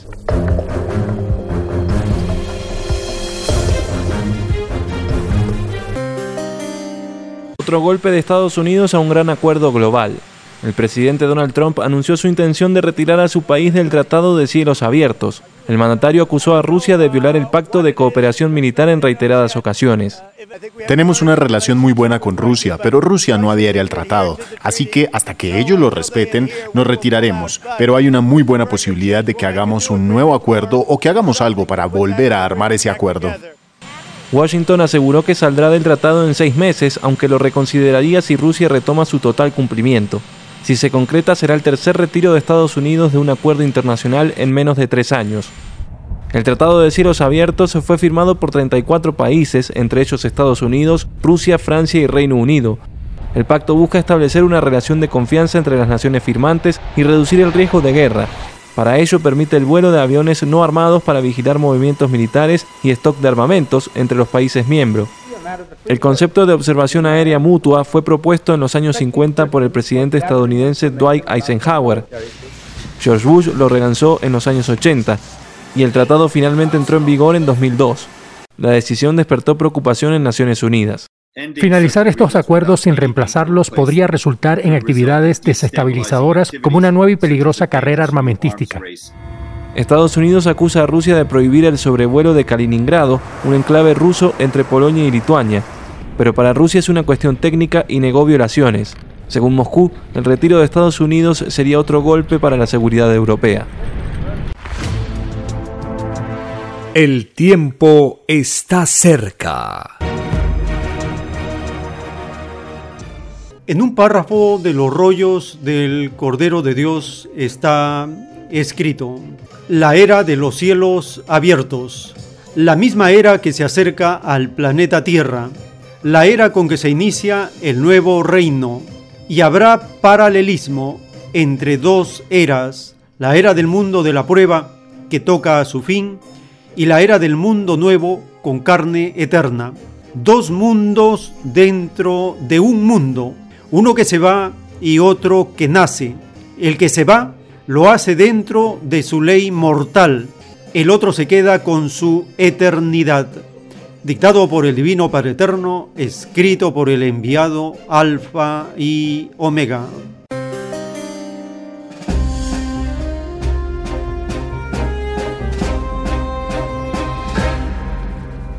Cómo los seres humanos utilizan términos y desvirtúan los términos relacionados con lo divino, lo sagrado, con la justicia divina, con las eras o el plan establecido por el Padre Eterno para las moradas planetarias de la creación.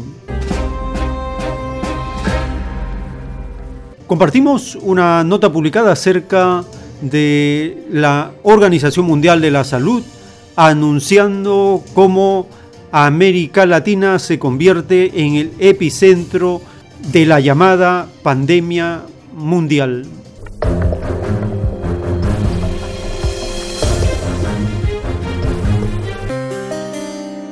La pandemia de coronavirus avanza con una velocidad alarmante en América Latina, donde más de 34.000 personas perdieron la vida por la enfermedad. Sudamérica se convirtió en un nuevo epicentro de la enfermedad. Vemos aumentar el número de casos en numerosos países sudamericanos. Hay mucha preocupación en torno a esos países, pero claramente el más afectado por el momento es Brasil. Brasil superó los 20.000 muertos al registrar el jueves un récord de decesos en 24 horas. Además es el tercero en número de casos reportados en el mundo con más de 310.000. Aún así, analistas consideran que la cifra de contagios podría ser hasta 15 veces mayor, ante la dificultad de tener estadísticas precisas por la falta de test. La crisis se produce en un contexto de desavenencias políticas entre la mayoría de los gobernadores favorables a las medidas de confinamiento y el presidente Jair Bolsonaro, que las critica debido a su impacto económico. Nos sentimos completamente inseguros en medio de la pandemia. Tenemos un gobierno completamente inestable que no sigue las recomendaciones de la OMS. Perú es el segundo país de la región en número de contagios, unos 110.000, y el tercero en fallecidos, con más de 3.100. La Oficina del Defensor del Pueblo, que supervisa el respeto de los derechos humanos, denunció que la mayoría de los hospitales de Lima están al borde del colapso. En Chile las muertes por la enfermedad aumentaron un 29% en las últimas 24 horas hasta alcanzar casi 600. Muchos habitantes rompieron en los últimos días el confinamiento para manifestarse y reclamar ayudas alimentarias. La pandemia disparó además el desempleo y el hambre en los barrios más pobres. Argentina también registró un enorme aumento de casos y superó los 400 fallecidos. Cerca del 90% de las infecciones se encuentran en Buenos Aires y su periferia. El tiempo está cerca. De esta manera estamos llegando al término de esta jornada informativa. Hemos tomado como referencias las Sagradas Escrituras para conocer acerca de la vida, la muerte, la resurrección y con la luz de la revelación del Cordero de Dios hemos podido conocer las leyes universales de la encarnación, la reencarnación y la resurrección, como pedidos hechos al Divino Creador para ser probados, experimentados en este planeta de pruebas pasajeras, un planeta polvo llamado Tierra, uno de los infinitos planetas habitados del universo, donde se conoce esta transformación conocida como la partida de los espíritus o la muerte, pero las leyes vivientes del Divino Padre todo lo transforman y hacen que los cambios de época en época provoquen sorpresa y maravilla en las criaturas que reciben una luz más del Divino Padre a través de las revelaciones prometidas por siglos y siglos.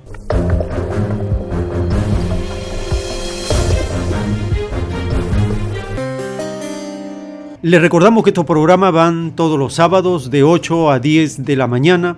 Los domingos tenemos una jornada dominical de 10 a 1.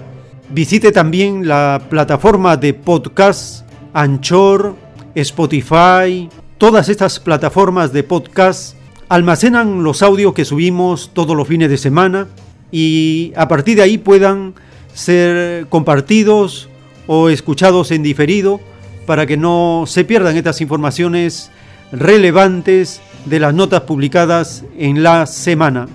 Visite también la página web www.alfayomega.com. En este sitio de internet también tenemos colocada amplia información de los libros de la doctrina del Cordero de Dios en formato PDF. Está la voz del autor de la ciencia celeste en audio. Hay 60 copias de los rollos del Cordero de Dios al tamaño original para ser impresos a todo color. Está también la lectura en audios subidos también a un podcast alfa y omega en Anchor, Spotify y otras plataformas más para escuchar la lectura de los rollos completa y de esta manera aprovechar el tiempo y prepararnos en los grandes acontecimientos del juicio de Dios para esta humanidad. Les agradecemos por su amable sintonía en esta jornada informativa y si el Divino Padre Eterno lo permite, hasta una nueva programación.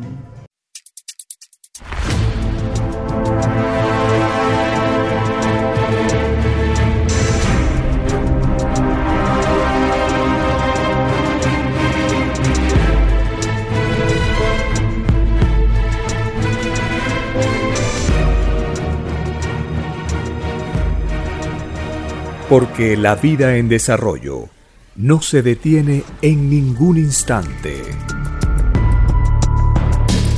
Porque el poder filosófico de las masas encuentra el hilo de la ley común de la naturaleza.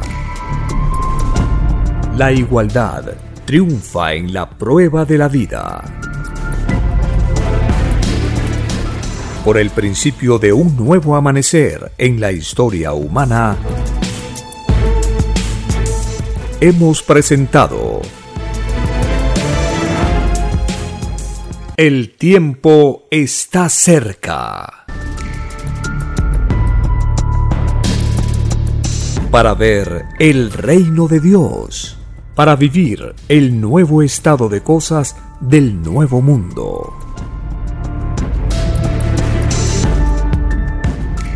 Visite www.alfayomega.com y descargue gratis todos los libros en PDF.